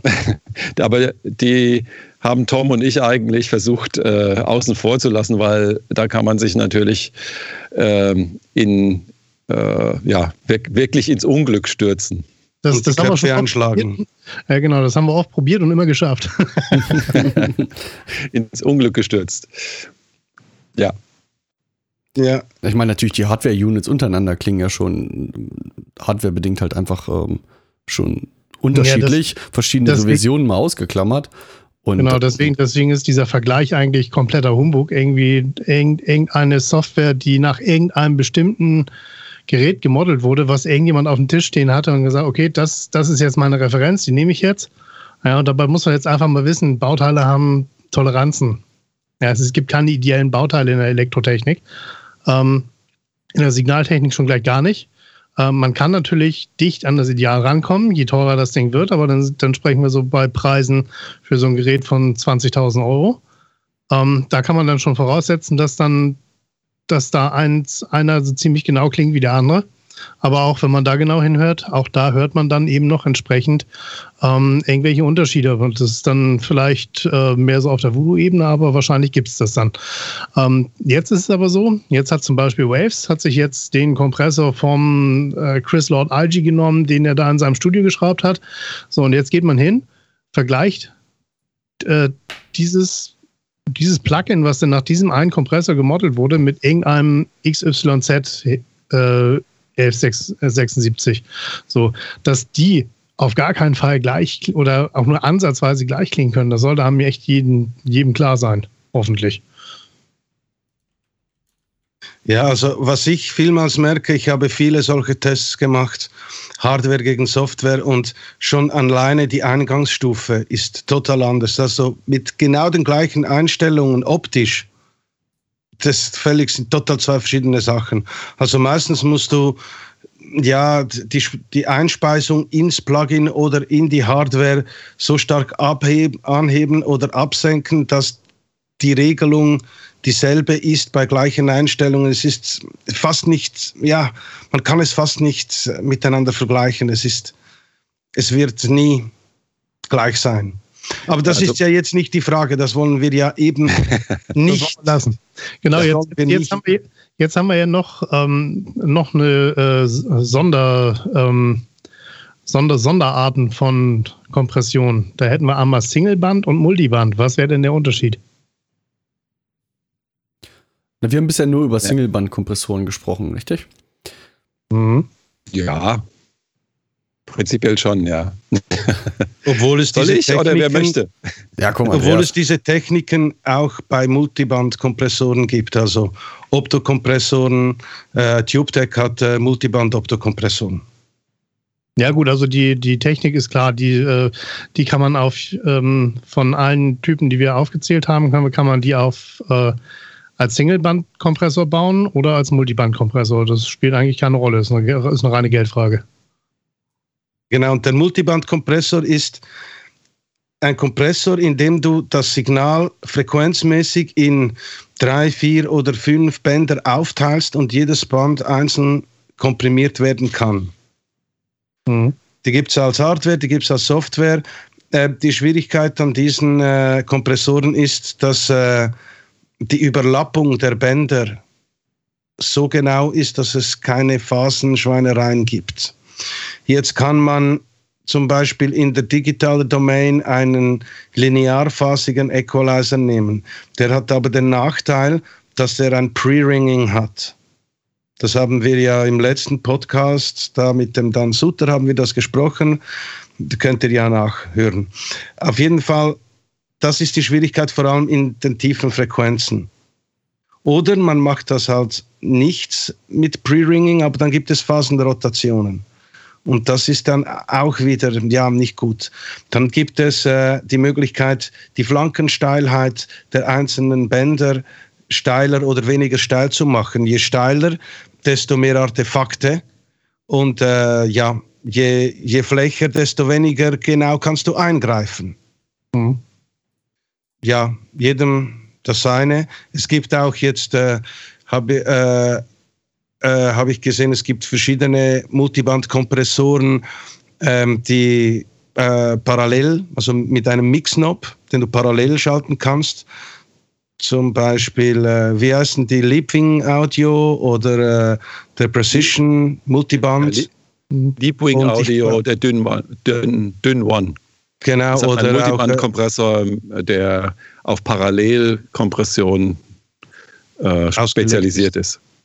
Genau, der, der, der Multiband-Kompressor von Fabfilter kann das auch. Aber mhm. immer mit Vorsicht genießen, eben vor allem beim parallelen Fahren, beim Mixing. Wenn du da irgendwelche Phasenrotationen hast zwischen den Bändern, kann es sein, dass sich der Sound extrem verändert oder es gar zu Auslöschungen kommt. Ja, da kann man sich ärgern und wundern. und suchen. Kenne ich. Der Multiband-Kompressor ist jetzt nicht ein Kompressor, den man ja als erstes einsetzt. Was hat denn der für, äh, für Anwendungszwecke? Also, was habe ich denn für ein Problem, dass ich zum Multiband-Kompressor greife? Naja, ein, ein frequenzmäßiges natürlich. du, du, möchtest in einem bestimmten. Nein, das, das kann man. Äh, das, das kommt drauf an. Reden wir über einen Master, also über einen, einen, Stereo-Mix, ähm, oder reden wir äh, zum Beispiel über Einzelsignale? Also es kann, ich kann mit einem Multibandkompressor natürlich äh, auch nur einzelne Bereiche komprimieren. Das heißt, wenn das jetzt ein Dreibandkompressor ist, äh, dessen äh, Übergangsfrequenzen, ich sage jetzt mal einfach 200 und 2 Kilohertz sind, dann kann ich natürlich auch nur den Bereich zwischen 200 und 2 Kilohertz in die Kompression nehmen, ähm, ohne, ohne jetzt die anderen Bänder sozusagen links und rechts damit zu beeinflussen. Das kann natürlich in gewisser Weise interessant sein. Ein De-Esser zum Beispiel ist nichts anderes als ein Multibandkompressor in vielen Fällen, der entweder nur ein Band ganz oben hat, Shelf, oder eben drei Bänder, äh, Entschuldigung, der zwei Bänder hat, wobei eins das Shelfband ist, nämlich nach oben hinweg und äh, nur das benutzt wird, oder er hat drei Bänder eigentlich, wenn man es genau nimmt, wobei nur das mittlere, nämlich da, wo der S-Bereich ist, dann äh, komprimiert wird. Und der Bereich darunter und der Bereich darüber wird eben nicht angetastet. Ähm, also die Anwendungsmöglichkeiten äh, sind vielfältig. In einem Mix oder auf einem Mix wird das Ganze natürlich ein bisschen schwieriger, weil man muss sich das jetzt vor, so vorstellen, wenn ich jetzt also, was natürlich viele unserer Zuhörer wahrscheinlich machen werden, Multiband auf die Summe und ab geht die Putz, dann ist das Grundproblem natürlich folgendes. Wenn jetzt ähm, die Kickdrum oder der Bass, bleiben wir mal bei der Kickdrum, die Kickdrum sehr laut ist, sehr viel Bass hat und den Kompressor triggert, dann wird ja der ganze Frequenzbereich in dem Moment abgesenkt. Das heißt, auch alle anderen Instrumente, die in diesem Frequenzbereich Signale haben, werden in dem Moment eigentlich abgesenkt.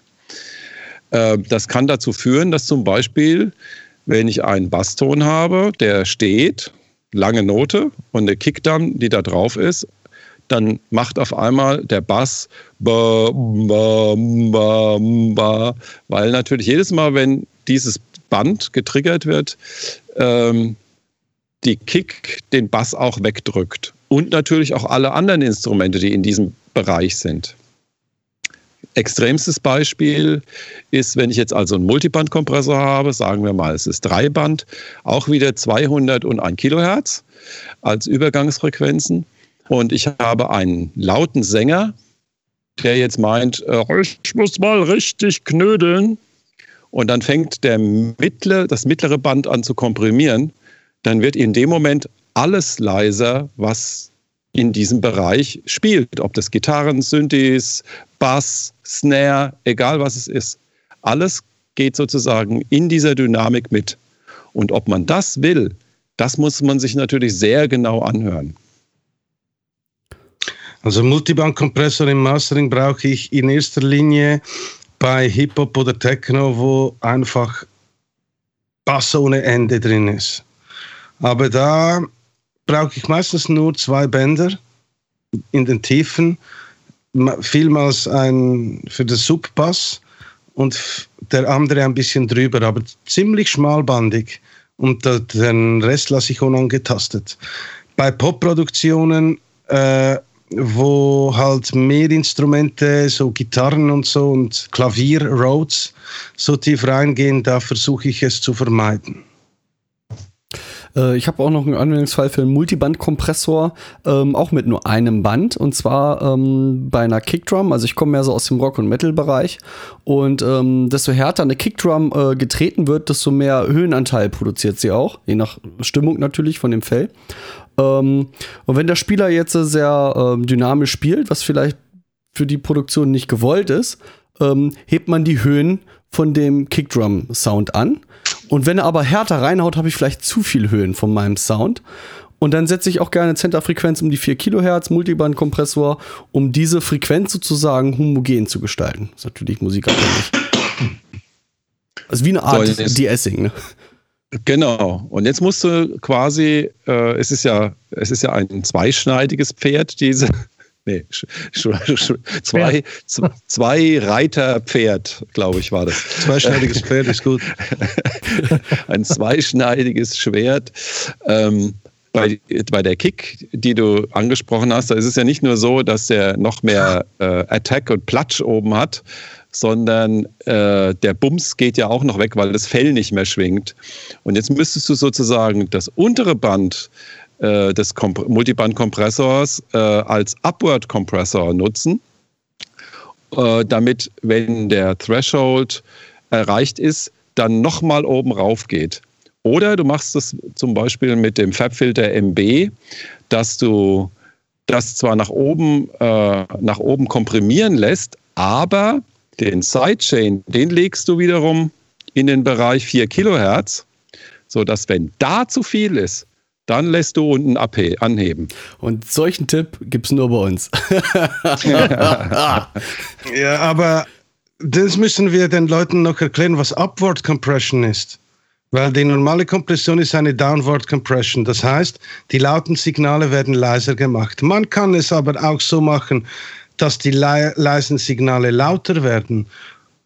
Und das ist eigentlich die Parallelkompression und noch ein paar Spezialtechniken wie zum Beispiel die New York Compression. Na, da widerspreche ich jetzt einfach mal so. Ja, dann mach mal. Upward Compression hat nichts mit Parallelkompression zu tun. Parallelkompression und New York Compression ist nichts anderes als das Zusammenfahren von einer komprimierten Version mit einer unkomprimierten Version. Genau. Das heißt, ich lege mir zwei äh, mal das gleiche Signal äh, auf zwei Spuren. Die eine, aus der komprimiere ich sozusagen the shit, da, äh, bis eigentlich das Ganze nur noch Matsche ist. Und das mische ich dann unter das äh, Originalsignal drunter. Damit hebe ich sozusagen alles von unten an. Ähm, hat, das hat auch eine klangliche Komponente. Äh, das muss man sich sehr genau anhören. Aber das hat nichts mit Upward Compression zu tun. Upward Compression ist eigentlich äh, das Gegenteil von der Kompression. Das heißt, das, der Ratio ist kleiner als 1. Das heißt, ähm, du hast immer, wenn der Threshold überschritten wird, ähm, so keine Absenkung, sondern eine Verstärkung. Und äh, das ist eine Upward Compression. Das heißt, eine Überhöhung der Dynamik. Wenn du jetzt zum Beispiel eine Kick hast und du hast einen Kompressor und hast eine Ratio von 1 zu 0,5, dann wird er sozusagen, jedes Mal, wenn der Threshold erreicht wird, wird er sozusagen die Kurve steil nach oben machen, anstatt abflachen. Gut, dann erklär mir, Erklär mir mal den Unterschied zwischen einem Upward Compressor und einem Expander. Ein Expander ähm, regelt ab einem, äh, wenn das, äh, der Unterschied, äh, ein Expander regelt, wenn der Threshold unterschritten wird. Äh, ein Expander muss man sich im, im Prinzip wie ein Gate vorstellen, nur dass es nicht irgendwie zu 100 Prozent geht. Das heißt, immer wenn äh, der Expander ähm, ähm, wenn der Threshold unterschritten wird, dann regelt der Expander noch weiter nach unten.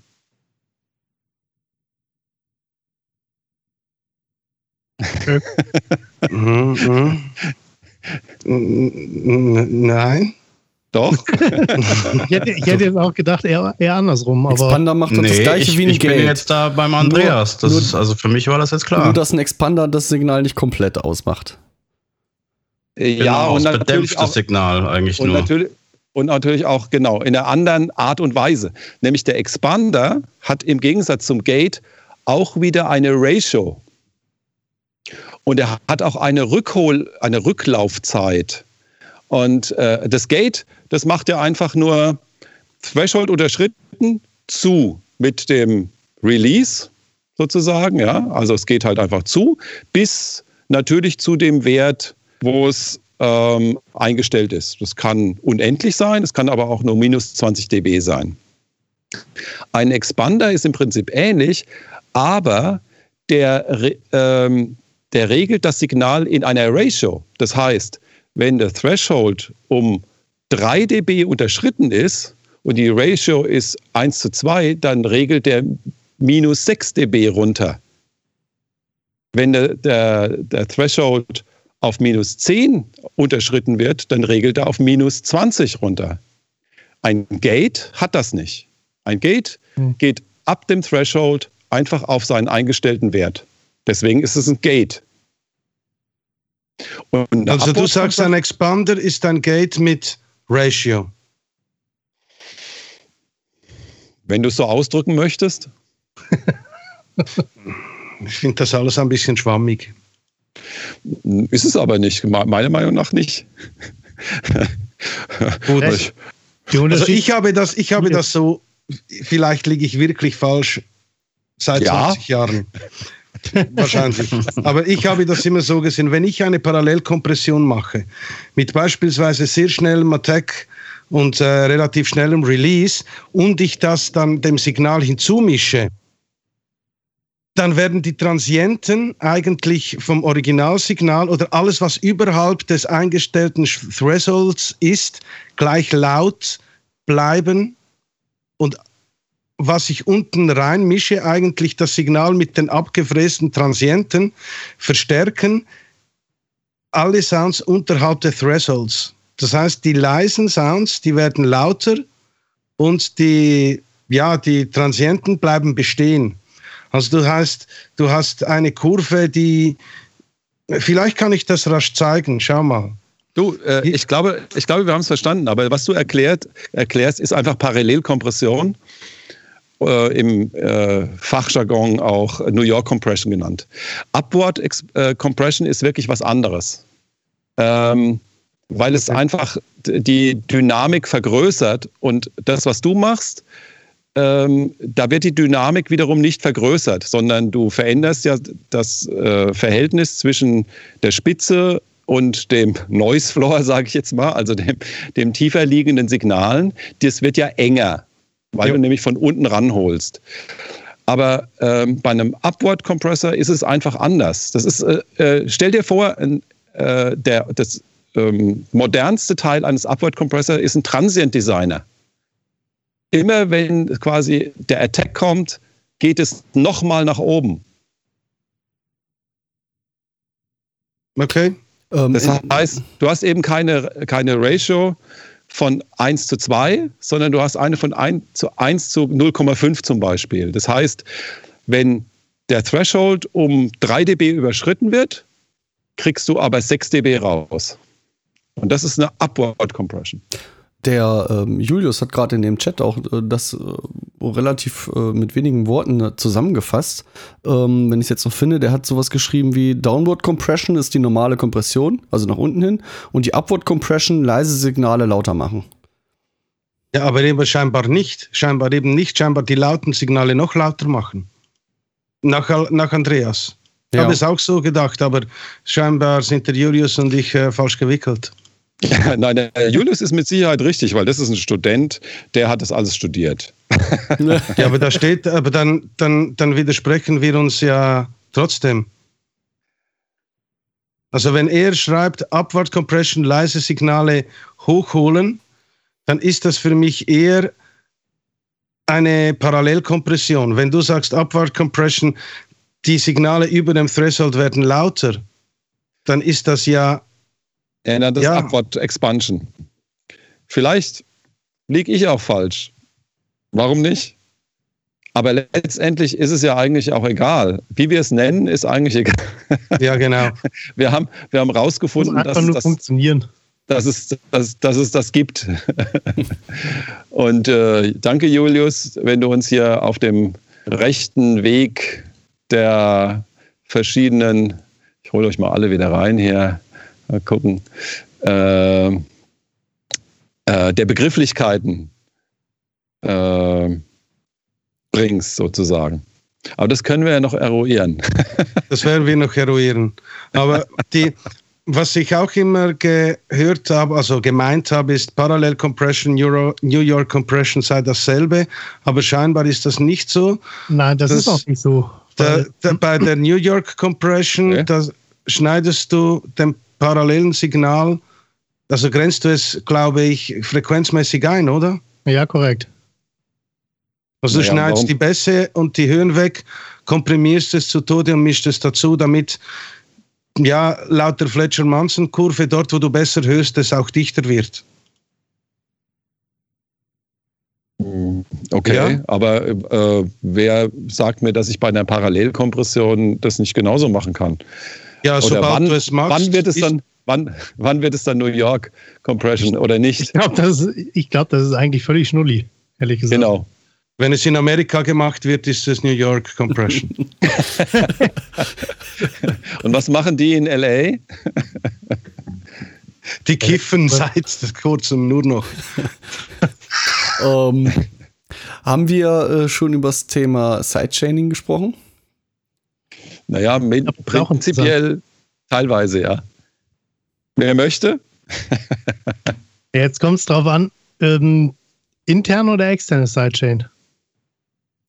Ähm, ja, Fangen wir mal, also das interne Sidechain ist ja, wenn ich einen Kompressor habe, den ich sozusagen ähm, am Gerät ähm, zum Beispiel als ähm, Hochpassfilter, äh, einen Hochpassfilter vorsetzen kann, dass ich sag mal die Bässe ein bisschen wegräume, dass der Kompressor auf das eigene Signal nicht so auf die Bässe reagiert oder nicht so bassempfindlich ist. Ja, das genau, wäre ja ein internes Sidechaining. Also ich nehme mein eigenes Steuersignal, was auch bearbeitet wird, verändere das.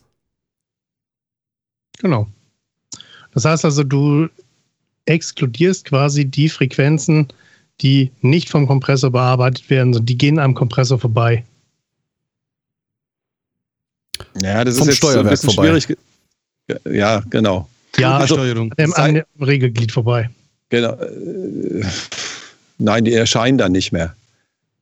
Das sage ich ja, die gehen ja dann, die gehen ja dann nicht durch. Ja, die, genau, aber die gehen nicht dran vorbei. Das ist natürlich schwer. Also prinzipiell ist es einfach so, der Sidechain ist im Prinzip der Weg äh, des Signals, der die Regelung bestimmt. Also der quasi den, das Regelglied steuert. Und ähm, Normalerweise wird natürlich das Regeln vom internen anliegenden Signal gesteuert. Wir haben es vorhin gesagt, Feed Forward oder Feedback.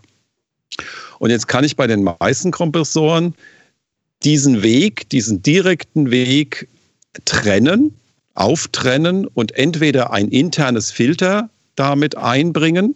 Das wäre jetzt zum Beispiel äh, ein Low Cut zum Beispiel. Oder vielleicht auch äh, irgendwas im Höhenbereich, um daraus sozusagen einen DSer zu machen. Oder ich kann in diesen Regelweg ein externes Signal einspeisen. Und jetzt sind wir an dem Punkt, wo man sagt, okay, Sidechaining. Das heißt, ich steuere den Kompressionsvorgang, äh, das Regelglied mit einem externen Signal berühmtestes Beispiel, denke ich, bei all unseren Zuschauern, Zuhörern wird wahrscheinlich sein, ich regel den Kompressor des Basses mit einem Kick-Signal. Das heißt, jedes Mal, wenn die Kick getreten wird oder das Signal anliegt, wird der Bass komprimiert, damit die beiden mehr zusammenkommen und mehr, ähm, also sich gegenseitig quasi Platz machen. Und äh, das kann man natürlich auf vielfältigste Art nutzen, denn ob ich jetzt diesen Sidechain, dieses Sidechain-Signal, ob ich das jetzt von einem anderen Element aussteuere oder ob es das eigene Signal ist, das ich in irgendeiner Form bearbeite, sei es mit einem EQ oder sei es mit einem Gate oder sei es mit was weiß ich auch, kann ich natürlich diesen Kompressorregelvorgang sehr unterschiedlich gestalten. Und damit kann man natürlich kreative Dinge machen. Ja, also eine gute, äh, einen guten Tipp, ich mal, den ich mal gesehen habe von unserem lieben Freund Bob Katz, der hat auf dem Master ein Sidechain gemacht, also einen Kompressor auf, das, auf die Masterspur gesetzt, hat diesen Kompressor mit dem Steuersignal gesteuert der ganzen Musik außer den Drums. Also das heißt, das gesamte Stück einfach ohne Drums. Und äh, das hat einen unglaublich coolen Sound gegeben, dicht und trotzdem nicht so pumpig, weil äh, ja, die Drums mit ihren Transienten und ihren Touchboom, die haben den Kompressor nicht so ganz, nicht so stark angesprochen. Und äh, da kann man wirklich noch spezielle Sachen machen. Und ich habe, ja, letztes Jahr habe ich äh, den SPL Iron testen dürfen. Und der hat ganz weirde Sidechain-Filter äh, drin.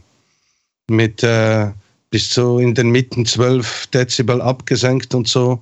Also da kann man wirklich soundgestalterisch extrem viel machen. Auch vielmals, wenn du zum Beispiel eine Stimme hast, die ähm, oder ein Track, in der die Stimme sehr harsh ist, manchmal bei, sagen wir, dreieinhalb Kilo, dann kannst du denselben Song nehmen und einfach bei dreieinhalb Kilo anheben und diesen als Steuersignal verwenden. Das heißt, jedes Mal, wenn diese, also dann dominieren eigentlich diese dreieinhalb Kilo und sprechen den Kompressor stärker an und so werden bei harschen Passagen wird das Signal mehr komprimiert. Also äh, zu, wer sich da mit dem Thema ein bisschen auseinandersetzen möchte, dem empfehle ich ähm, das Video oder die Beschreibung von der Tegeler Schwerkraftmaschine.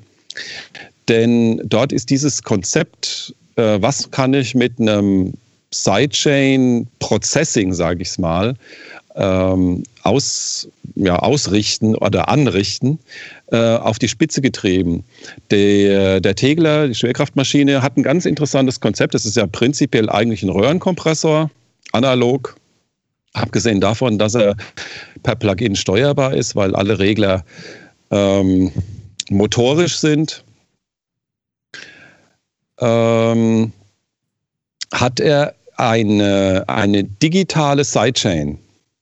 Und diese digitale Sidechain, das heißt, das Signal wird intern digitalisiert, wird dann über einen DSP-Prozess in irgendeiner Form processed. Entweder zum Beispiel gibt es einen Low-Cut, es gibt auch einen High-Cut, es gibt äh, verschiedenste Möglichkeiten. Ähm, soweit ich weiß, möchte Michael von Tegler auch äh, die, die Möglichkeit schaffen, dass man sich selbst Kurven baut, sozusagen.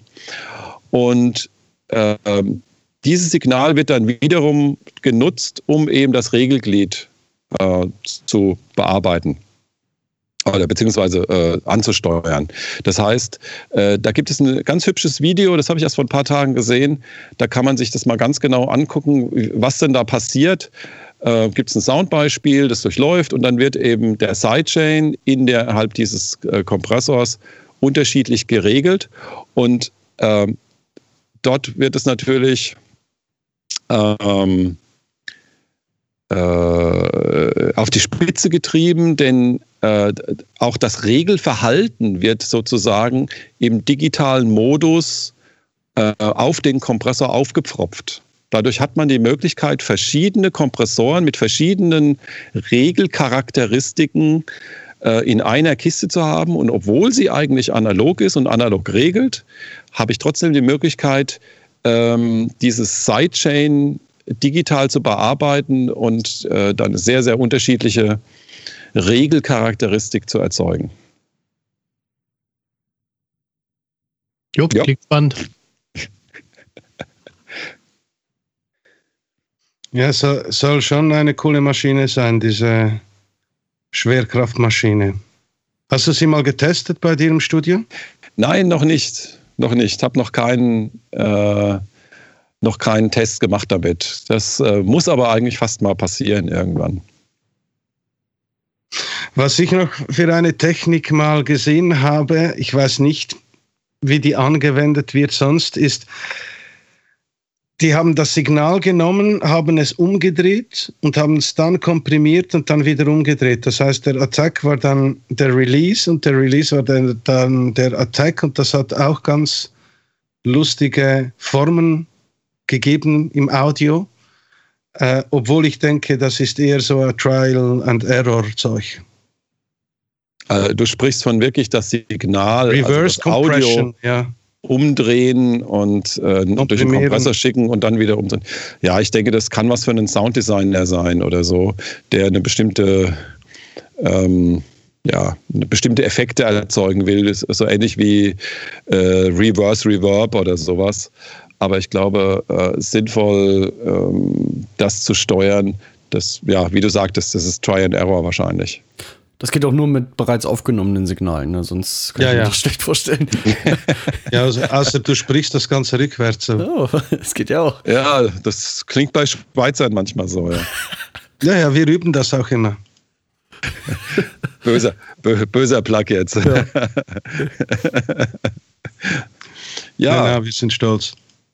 Ja, sowas. Das ist all, alles gut. Und wie schaut's aus? Ja, das, ja, weiß auch nicht, denn die, die, die digitalen Kompressoren, da gibt es ja, also ich benutze halt gern digitale Kompressoren, das heißt nicht gemodelte Kompressoren. Da benutze ich halt einfach wirklich gerne die, das Zeug vom Farbfilter. Und das hat auch verschiedene Einschwing- und Ausschwingcharakteristiken. Du kannst also Zwischenbuskompressor, Mastering-Kompressor, Punchy und mit Attack und so wählen.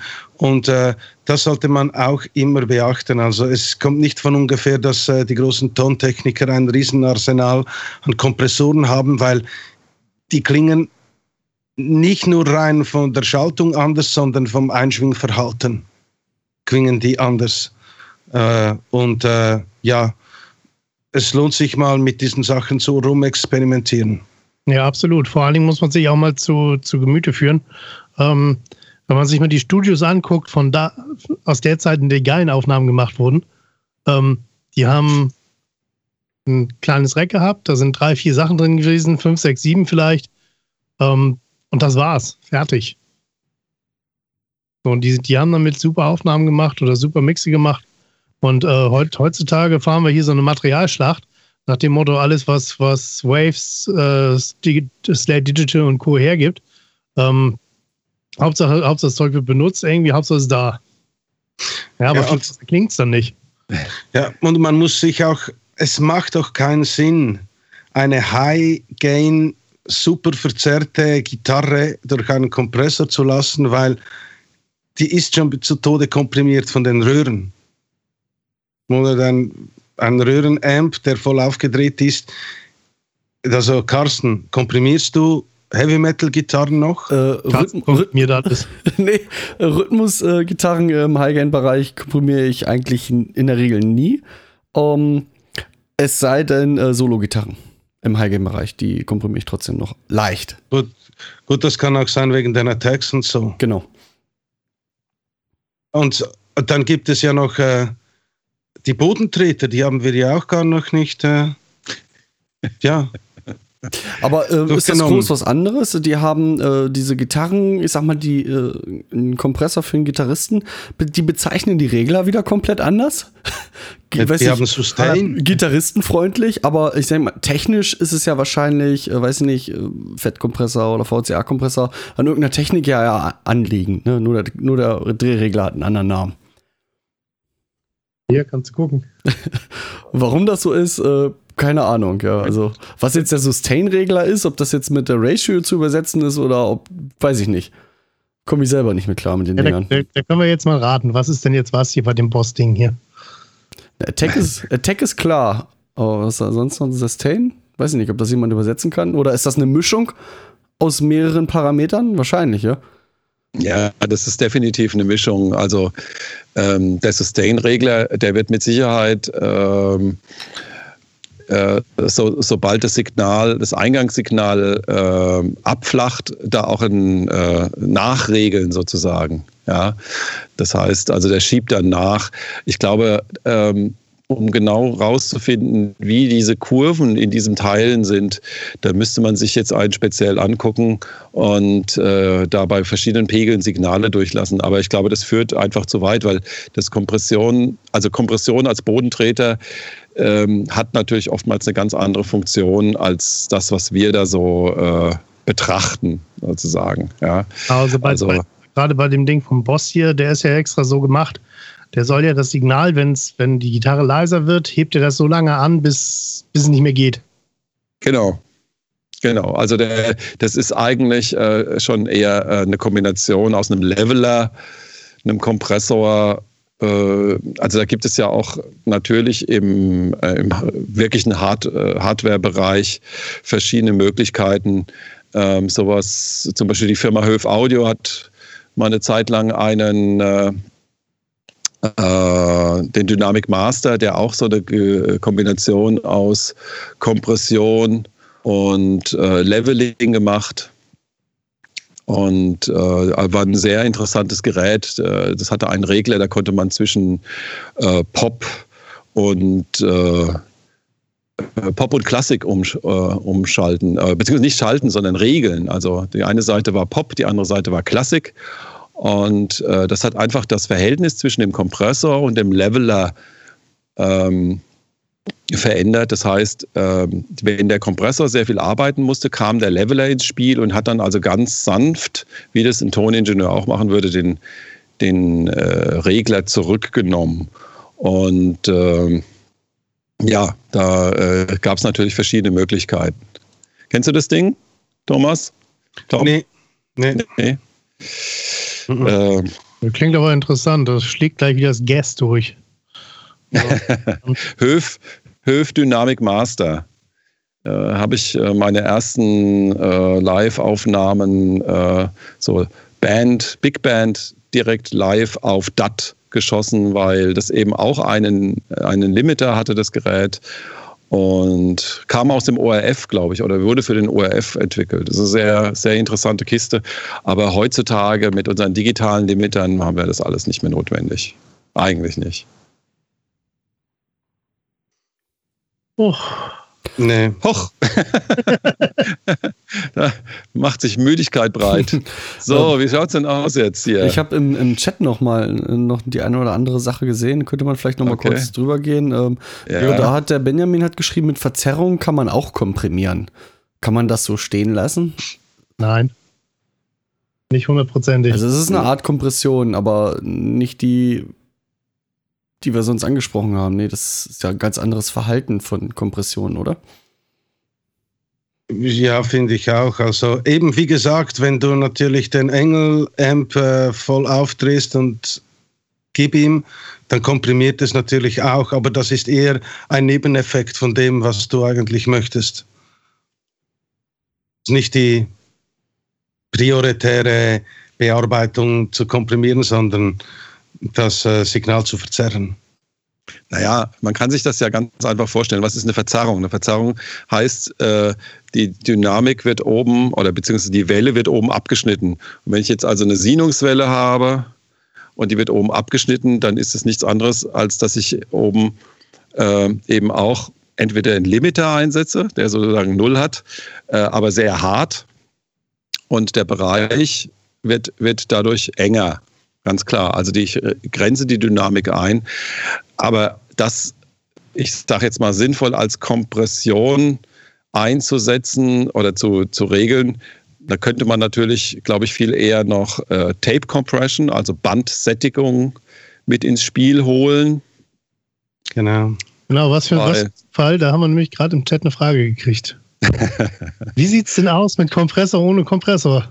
Also Bandsättigung, Aroma, Röhren, Übertrager. Das ist eigentlich genau jetzt das Thema. Ja, genau. ja das, ist, das ist Sättigung. Also eine Röhre, die, bitte korrigiert mich, wenn ich falsch bin, die fügt gerade harmonische Obertöne hinzu. Und äh, der, ein, äh, ein Solid State eher ungerade. Das ist Und da gibt es die Mischung. Ja. Ich glaube, da gibt es auch verschiedene Mischungen daraus. Also ähm, wenn ich, äh, es gibt immer die Möglichkeit, äh, äh, gerade und ungerade harmonische zu erzeugen. Und äh, je nach Röhrentyp ist es ein bisschen unterschiedlich. Also eine Pentode geht eher in den ungeraden Bereich und eine Triode geht äh, mehr in den äh, geradzahligen Bereich. Wobei es natürlich so ist, dass wir gerne die ungradzahligen äh, haben, äh, also 3, 5 und so weiter, äh, weil die für unser Ohr einfach äh, besser klingen als die geradzahligen. Die klingen immer sehr schnell wirklich nach Verzerrung. Äh, wobei das mit Sättigung jetzt äh, noch nichts zu tun hat. Also die, die Obertonstruktur, die ist ja additiv. Das heißt, das ist jetzt noch keine Sättigung. Aber natürlich, wenn ein Regelglied, sei es ein Transistor oder sei es eine Röhre, ähm, an den, also über den Arbeitspunkt hinausgeht und es einfach kein, äh, keine Luft mehr hat zu verstärken, dann komme ich in den Bereich Sättigung. Das kann soft gehen oder es kann halt hart gehen. Das ist immer die Frage. Hart klingt immer hart und soft klingt halt für unsere Ohren immer etwas besser. Und das ist natürlich beim, beim Band zum Beispiel ist es halt so, dass der magnetische Fluss irgendwann vom Band nicht mehr aufgenommen äh, werden kann oder aber auch nicht schlagartig, wie das im Digitalbereich ist, sondern eben äh, sozusagen abgerundet, dass eben dieser Grad der Sättigung eintritt. Aber irgendwann ist dann auch Schluss. Mehr kriege ich dann auf Band nicht mehr drauf. Und wenn ich eben in diesem Bereich, wo schon die ersten Spitzen nicht mehr sozusagen 100% äh, abgebildet werden können, äh, reinkomme, dann bin ich eben in dem Bereich der Sättigung und das ist dann wiederum auch nichts anderes als eine Art Kompression. Mhm. Wird ja heute gerne benutzt und früher hat man das, äh, wie es geht, nur vermieden. Naja, früher ähm, wurde das schon auch benutzt. Ähm, nur äh, da, man, da man natürlich nur auf Band aufzeichnen konnte, ähm, musste man damit leben sozusagen. Und wenn ich ein sehr dynamisches Signal haben wollte, dann musste ich ähm, in den mittleren Bereich des Bandes gehen, was natürlich das Problem hatte, dass das Band im unteren Dynamikbereich dann wieder rauschte und meine Signal-to-Noise-Ratio sehr schlecht war. Also hat man versucht, möglichst hoch auszusteuern, ähm, eben an diesen Bereich Sättigung beziehungsweise eigentlich ja, Sättigung zu gehen. Und äh, das wurde dann zum Teil eben positiv oder auch negativ empfunden. Also das kommt halt immer drauf an. Es gibt natürlich nichts äh, äh, Interessanteres als jetzt gerade ein Schlagzeug mit äh, knalligen Transienten schön in eine Bandsättigung zu fahren, weil die Art der Sättigung ist natürlich eine sehr interessante. Die ist einfach für unsere Ohren halt sehr angenehm. Ja, haben wir ja schon als 16-Jährige gemacht, oder? Mit den Maxell-Kassetten oder PASF bis ins rote Bereich. Zuerst über die Sendeaufbereitung vom Radio und dann noch ins rote. Super. Das ist Kompression. Genau. Ja, das ist Kompression. optimal. Jo. Haben wir noch irgendwas auf dem Zettel, was wir jetzt so kurz, wir sind schon bei 1,45. Zeit läuft. Zeit läuft. Aber ich kann euch sagen, wir haben immer noch stabile 30 Zuschauer. Je, die haben durchgehalten, die Jungs. Die sind schwer. Ja, ja. Großer ja. Applaus. Ich meine, ihr seht es ja immer erst eine Weile später, so zehn Sekunden. Aber es ist immer schön, wenn wir euch dann heimlich sehen, wie ihr an eurem Bierchen oder an eurem Getränk äh, nippt. oder mal kurz in der Nase popelt. Verdammt. Das seid, ja, das seid ihr nicht gewohnt. Ne? Ihr macht nur Radio. Jetzt ist Fernsehen. Das wird jetzt für äh, immer und ewig ähm, das hat gerade einer geschrieben. Ja, es klang immer besser, wenn die roten Lampen am Tape geleuchtet haben. so, wo ist das? So muss das sein. So muss das sein. Immer, immer kurz vom Roten und dann ist, ist alles schön. Also, haben wir noch ein Thema? Äh, ich habe nur hier das alte Skript. Ich Habt glaube, ich habe alles. Wir haben alles abgefrühstückt. Denke, was wir okay. uns vorgenommen haben, haben wir durch. Ähm, ja, jetzt, jetzt werden wir quasi auf Fragen angewiesen. Aber wir scheinen das so gut erklärt zu haben, da kommt nichts. Na, also ich glaube, zuallererst äh, müssen wir noch äh, Besserung geloben und äh, ich vor allem und äh, das Thema Upward Compression und äh, so weiter äh, nochmal genauestens eruieren. Ganz genau. Na, damit, damit es ja. auch wirklich Hand und Fuß hat. Aber ich denke, die verschiedenen Betriebsarten haben wir ja erklärt. Ah. Und so. Gut, gucken wir doch nochmal. Hier so. ist nochmal was reingekommen. Äh, nochmal kurz zur Attack. Nee, also äh, da ist nochmal eine Frage zur Attack-Zeit. Ähm, und äh, das ist nicht die Zeit, die der Kompressor wartet und nichts tut, sondern äh, der Kompressor fängt ähm, sofort an zu regeln. Es ist nur die Frage, wie lange braucht er, bis er den kompletten Regelvorgang halt durchgeführt hat. Das ist die Attack-Zeit. Also der Kompressor genau, wartet, so. nicht, wartet nicht die 20 Millisekunden ab und tut erstmal gar nichts und schaut mal, was passiert, sondern er fängt schon an zu regeln, halt nur etwas langsamer oder etwas schneller, je nach Attack-Zeit. Wenn der Threshold überschritten ist.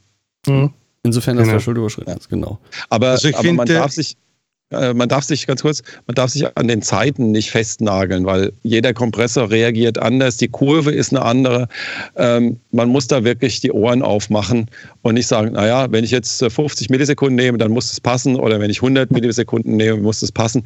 Das gilt vielleicht für den einzelnen Kompressor, den man jetzt gerade benutzt, aber für einen anderen klingt es einfach vielleicht auch ganz anders und äh, vielleicht gar nicht mal so schön. Ja, es kommt ja auch auf die Quelle an, ne? Also was, was, mit was für einem Signal der gefüttert wird. Auch das natürlich. Ja, also vor allem, also der, der Carsten hat es anfangs sehr, sehr schön erklärt mit dem, äh, mit dem Fader. Du siehst, ah, jetzt wird es laut, jetzt ist es laut und dann ziehst du den Fader runter und je nachdem, ob du ihn am Anfang schneller ziehst oder langsamer ziehst, gibt es eine andere Einschwingkurve. Und äh, die Attack-Zeit bestimmt ja zwei Drittel bis, bis ja, zwei Drittel von der gesamten Reduktion, die der Kompressor macht. Aber eben mit den Ohren arbeiten, nicht mit den Augen oder sagen, ja, 100 Millisekunden ist gut. Also manchmal bei einer Bassdrum brauche ich bei derselben Bassdrum mit einem Kompressor 50 Millisekunden und beim nächsten Kompressor brauche ich mit, mit derselben Bassdrum vielleicht 80 oder 100. Es kommt darauf an, wie der reinschwingt. Da kam gerade noch eine Frage. Ähm, geht Summenkompression öfters mal wieder auf Null zurück oder hängt der ständig im Regelvorgang? Also bei mir, wenn ich einen Kompressor einsetze im Mastering, dann komprimiere ich, wenn ich es nicht parallel tue, höchstens ein Dezibel und der leuchtet manchmal auf. Gut, man muss auch immer sehen, hast du ein VU-Meter oder hast du ein digitales Meter? Denn das VU-Meter zeigt die Reduktion der Spitzen nicht an. Hm.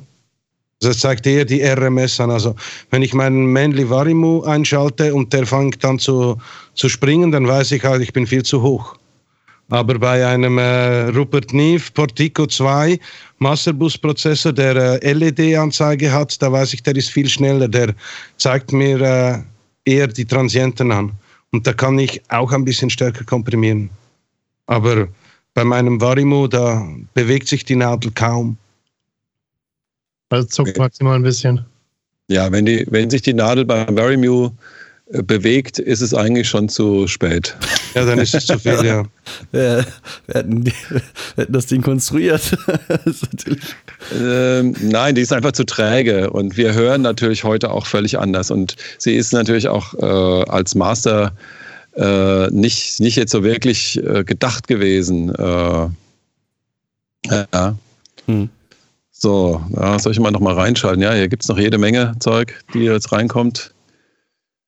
Na, hier ist noch also, eine. Wie ist es mit den Regelzeiten bei Parallelkompression?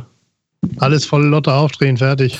Ja, man kann mit Sicherheit auch Parallelkompression fahren, indem man das, ähm, das komprimierte äh, Signalanteil nicht komplett gegen die Wand fährt. Ja, das ist halt. kann man ja, auch. Ja, kann man, muss man nicht. Das ist ja Geschmacksfrage. Ne? Aber ja.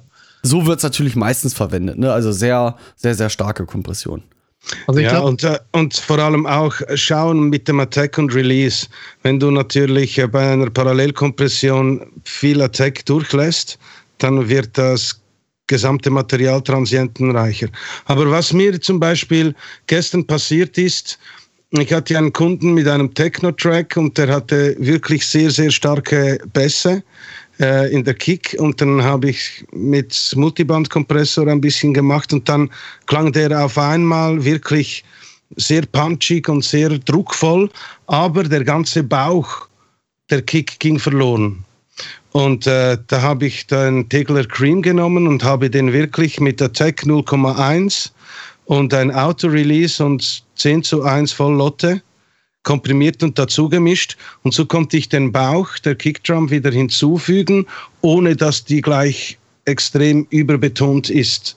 Also es ging da durch die Kompression vorher ging wie die Tonlänge der Kickdrum verloren und die habe ich dann mit einer Parallelkompression wieder aufgeholt und zwar mit einem sehr schnellen Attack und einem Auto-Release. Wenn du jetzt aber eine ja, irgendwie ein, ein lasches Signal hast, kannst du natürlich schon, wenn du den Attack rauf, also aufmachst und stark komprimierst, bleiben ja fast nur noch die Transienten übrig, kannst du das Signal sogar ein bisschen frischer machen. Hm. Hier, hier, kommt noch gerade eine interessante Frage, die finde ich auch gut. Ähm, Dynamic EQ versus Multiband-Kompressor. Habt ihr das nicht irgendwie, das, die Dynamik-Geschichte mit dem Dan Suter besprochen? hm, glaube nicht, da haben wir nicht mit dynamisch Kompressor. Nein. Der hat vor allem über Hardware und schnelle und langsame Kompressoren und so. EQs. EQs. EQs. Hm. Das Thema war EQs. Ist denn so ein Dynamik-EQ, ähm, ja, weiß ich nicht, ob man das so sehen kann, äh, so eine Art, also wie, wie ich es mit dem Fabfilter MB hinkriege, so eine Art Upward Multiband Compression?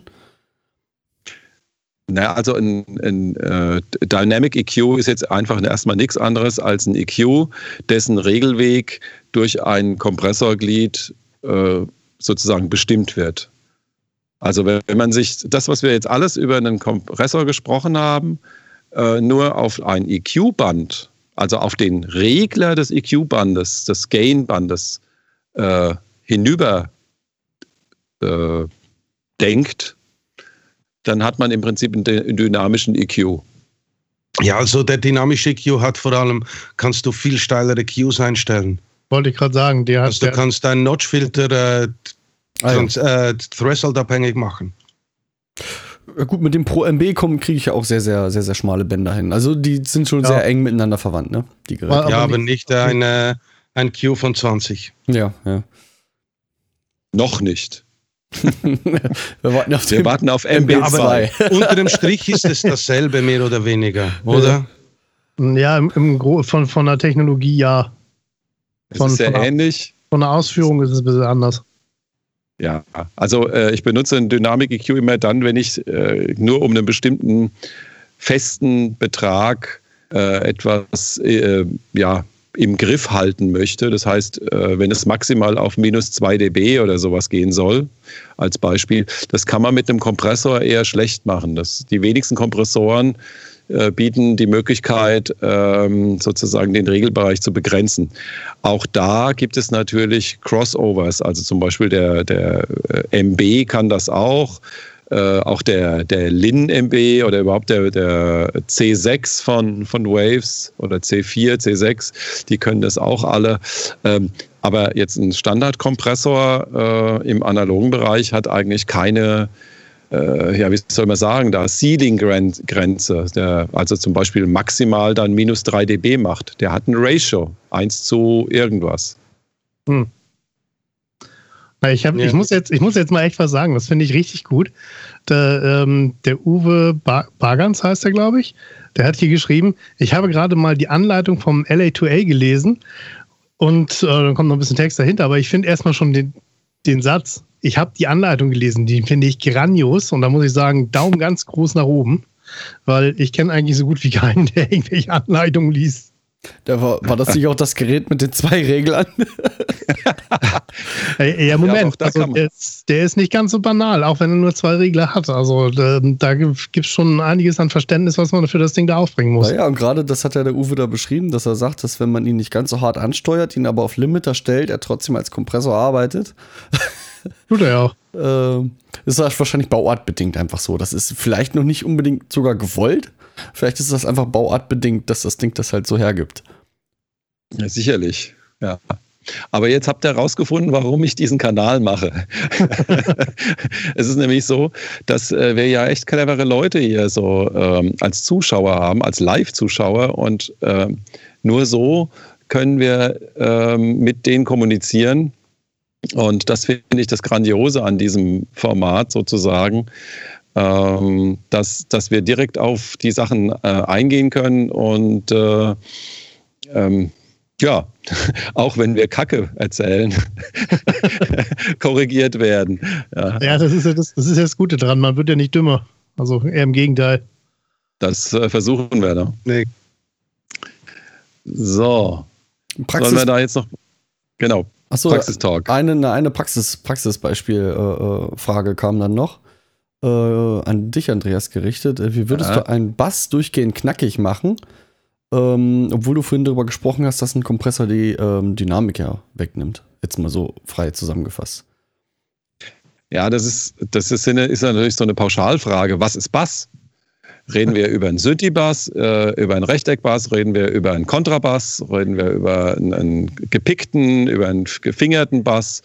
Ähm, also das ist, wie gesagt, ich versuche möglichst keine pauschal äh, äh ja, Rezepte zu geben, weil ich finde, äh, man muss einfach immer probieren, was, was dem einzelnen Instrument gut tut oder dem einzelnen Kanal, ähm, in dem Fall dem Signal, weil es ist einfach so unterschiedlich, dass man, ja, man kann einfach nicht sagen, oh, nimmst du irgendwie 1176, klingt immer gut. Kann man sagen. Also wenn jetzt, wenn der Zeiger nicht ganz links liegt, ist es wahrscheinlich so. Aber äh, ist der Effekt sozusagen ähm, der, den ich haben will? Ähm, also man muss da ein bisschen rumprobieren, ja. Also und, und dann müsste man ja fragen, was ist knackig? Ja, ich denke, dass er nicht glatt gebügelt ist, aber das, das machst du ja in erster Linie mit Attack und Release. Und so bringst du das hin und halt einfach nicht äh, 20 Dezibel komprimieren, sondern ja, schauen, ja, dass er, dass er, sagen wir, dass er sicher bei der leisendsten Passage nicht macht, der Kompressor. Dann hast du immer noch genug Dynamik, wenn du mit 2 zu 1 arbeitest. Dann ist es nicht glatt gebügelt. Ja, es kommt aber natürlich auch darauf an, von was für einer Musik wir sprechen. Also das sind, äh, wie gesagt, pauschale Sachen, äh, finde ich jetzt äh, grundsätzlich nicht so gut. Einfach ausprobieren, äh, die Sachen, die man zur Verfügung hat. Ähm, und äh, von daher einfach ausprobieren. Ausprobieren. Ja, wie gesagt, was haben wir denn noch? Haben wir noch was? Äh, Upper Harmonics Und dann können die Kompis mehr quatschen. Das ist auch schön, ja. ja, verratet eure Tricks. Ja, ja, Frage an euch. Macht ihr von Delamar jetzt öfter Livestreams auf dem eigenen Channel? Nein. Wir werden es mal, mal in Angriff nehmen. Ähm, ja, ich würde ich würd mal sagen, wir, wir werden es mal probieren. Ja, wir haben jedenfalls schon mal darüber gesprochen und eine Sitzung gehalten. Ja, also wir müssen, wir müssen zu, zur Ehrenrettung von Delamar sagen, dass ich sie gezwungen habe, sozusagen. Aber dann müssen wir unsere Shows zeitlich so abpassen, dass sie nicht parallel laufen, damit man immer beides mitkriegen kann. Ja, das wäre ja, äh, gut. Mein, mein, Vorschlag war ja, ähm, das können wir ja vielleicht nochmal ausdiskutieren, dann ähm, jeden ersten Montag im, im Monat und ähm, das ist eine Übersicht für uns, ein übersichtlicher Zeitpunkt irgendwie und äh, auch leicht zu merken. Ja, da, da können wir uns dann später mal über das Thema äh, Rundfunklizenz unterhalten, weil genau das das Problem ist. Ähm, aber das ist ein anderes Thema. Also ähm, ich denke mal, äh, das hat gut funktioniert und äh, beide Formate werden äh, ihre Zuhörer und Zuseher ähm, da hoffentlich mit viel Information jetzt versorgt haben. Und von daher denke ich mir, werden wir das sicherlich noch öfter machen. Andreas, der, der, muss dich meinen hier, der sagte Haare schneiden. Schon wieder. fehlt, fehlt. Habe ich nee, doch. Nee, ich, ich glaube, die, die, die meinen den Softclip, den Softclipper, das sei wie Haare schneiden. Oder bin so. ich da falsch? X abschneiden, meint er. Aber ja, wir können ja alle die Haare schneiden. Genau. Immer also, diese, Tom, wenn du dir die Haare schneidest, dann wird es echt geil. Diese digitalen. Äh, es wird schwierig, sich noch Haare zu schneiden. Ja, Nasenhaare vielleicht. Okay, jetzt, jetzt, jetzt kommt zu viel Information. Na gut, dann glaube ich, sind wir jetzt äh, auch irgendwie so am Ende dieser ganzen Runde angelangt. Genau. Und äh, also ich möchte mich bei euch äh, recht herzlich bedanken, dass ihr den Spaß mitgemacht habt. Äh, wie gesagt, äh, ich gucke mir das ja alles dann nochmal an, ihr wahrscheinlich auch, und werdet lachen über das Ganze. Ja, sehr. der, der, und Carsten muss das noch schneiden. Carsten muss es dann noch schneiden für den Audiopodcast. Äh, den Link dazu könnt ihr dann auch irgendwie mal rüberreichen. Den können wir dann auch noch ja. irgendwie postieren. Also von da vor, äh, äh, ja, von, von der Seite her, glaube ich, haben wir viel Spaß gehabt. Und äh, ja, mit Stefan Bobinger werde ich bestimmt demnächst wieder eine Sendung machen oder so. Mal schauen. Es sind ja immer, immer einige Bekannte hier bei mir mit dabei. Mhm. Äh, ganz kurz wollte ich, bevor ich das Wort an euch äh, übergebe, wollte ich noch was zu dem Nob-Twiddler geben. Der hat was von wegen äh, Reichweite und äh, Tags oder so benutzt. Ja, Mensch, informiert mich doch. Ich habe doch keine Ahnung. Ich bin doch nur irgendwie der, der alte Sack, der jetzt irgendwie seit, äh, weiß nicht, sechs Wochen plötzlich äh, ins YouTube-Zeitalter geworfen wurde. Ähm, gebt mir Tipps. Da. Dem sagt man Midlife Crisis. nee, das Motorrad steht im Keller, das habe ich schon. okay. ah, zwei.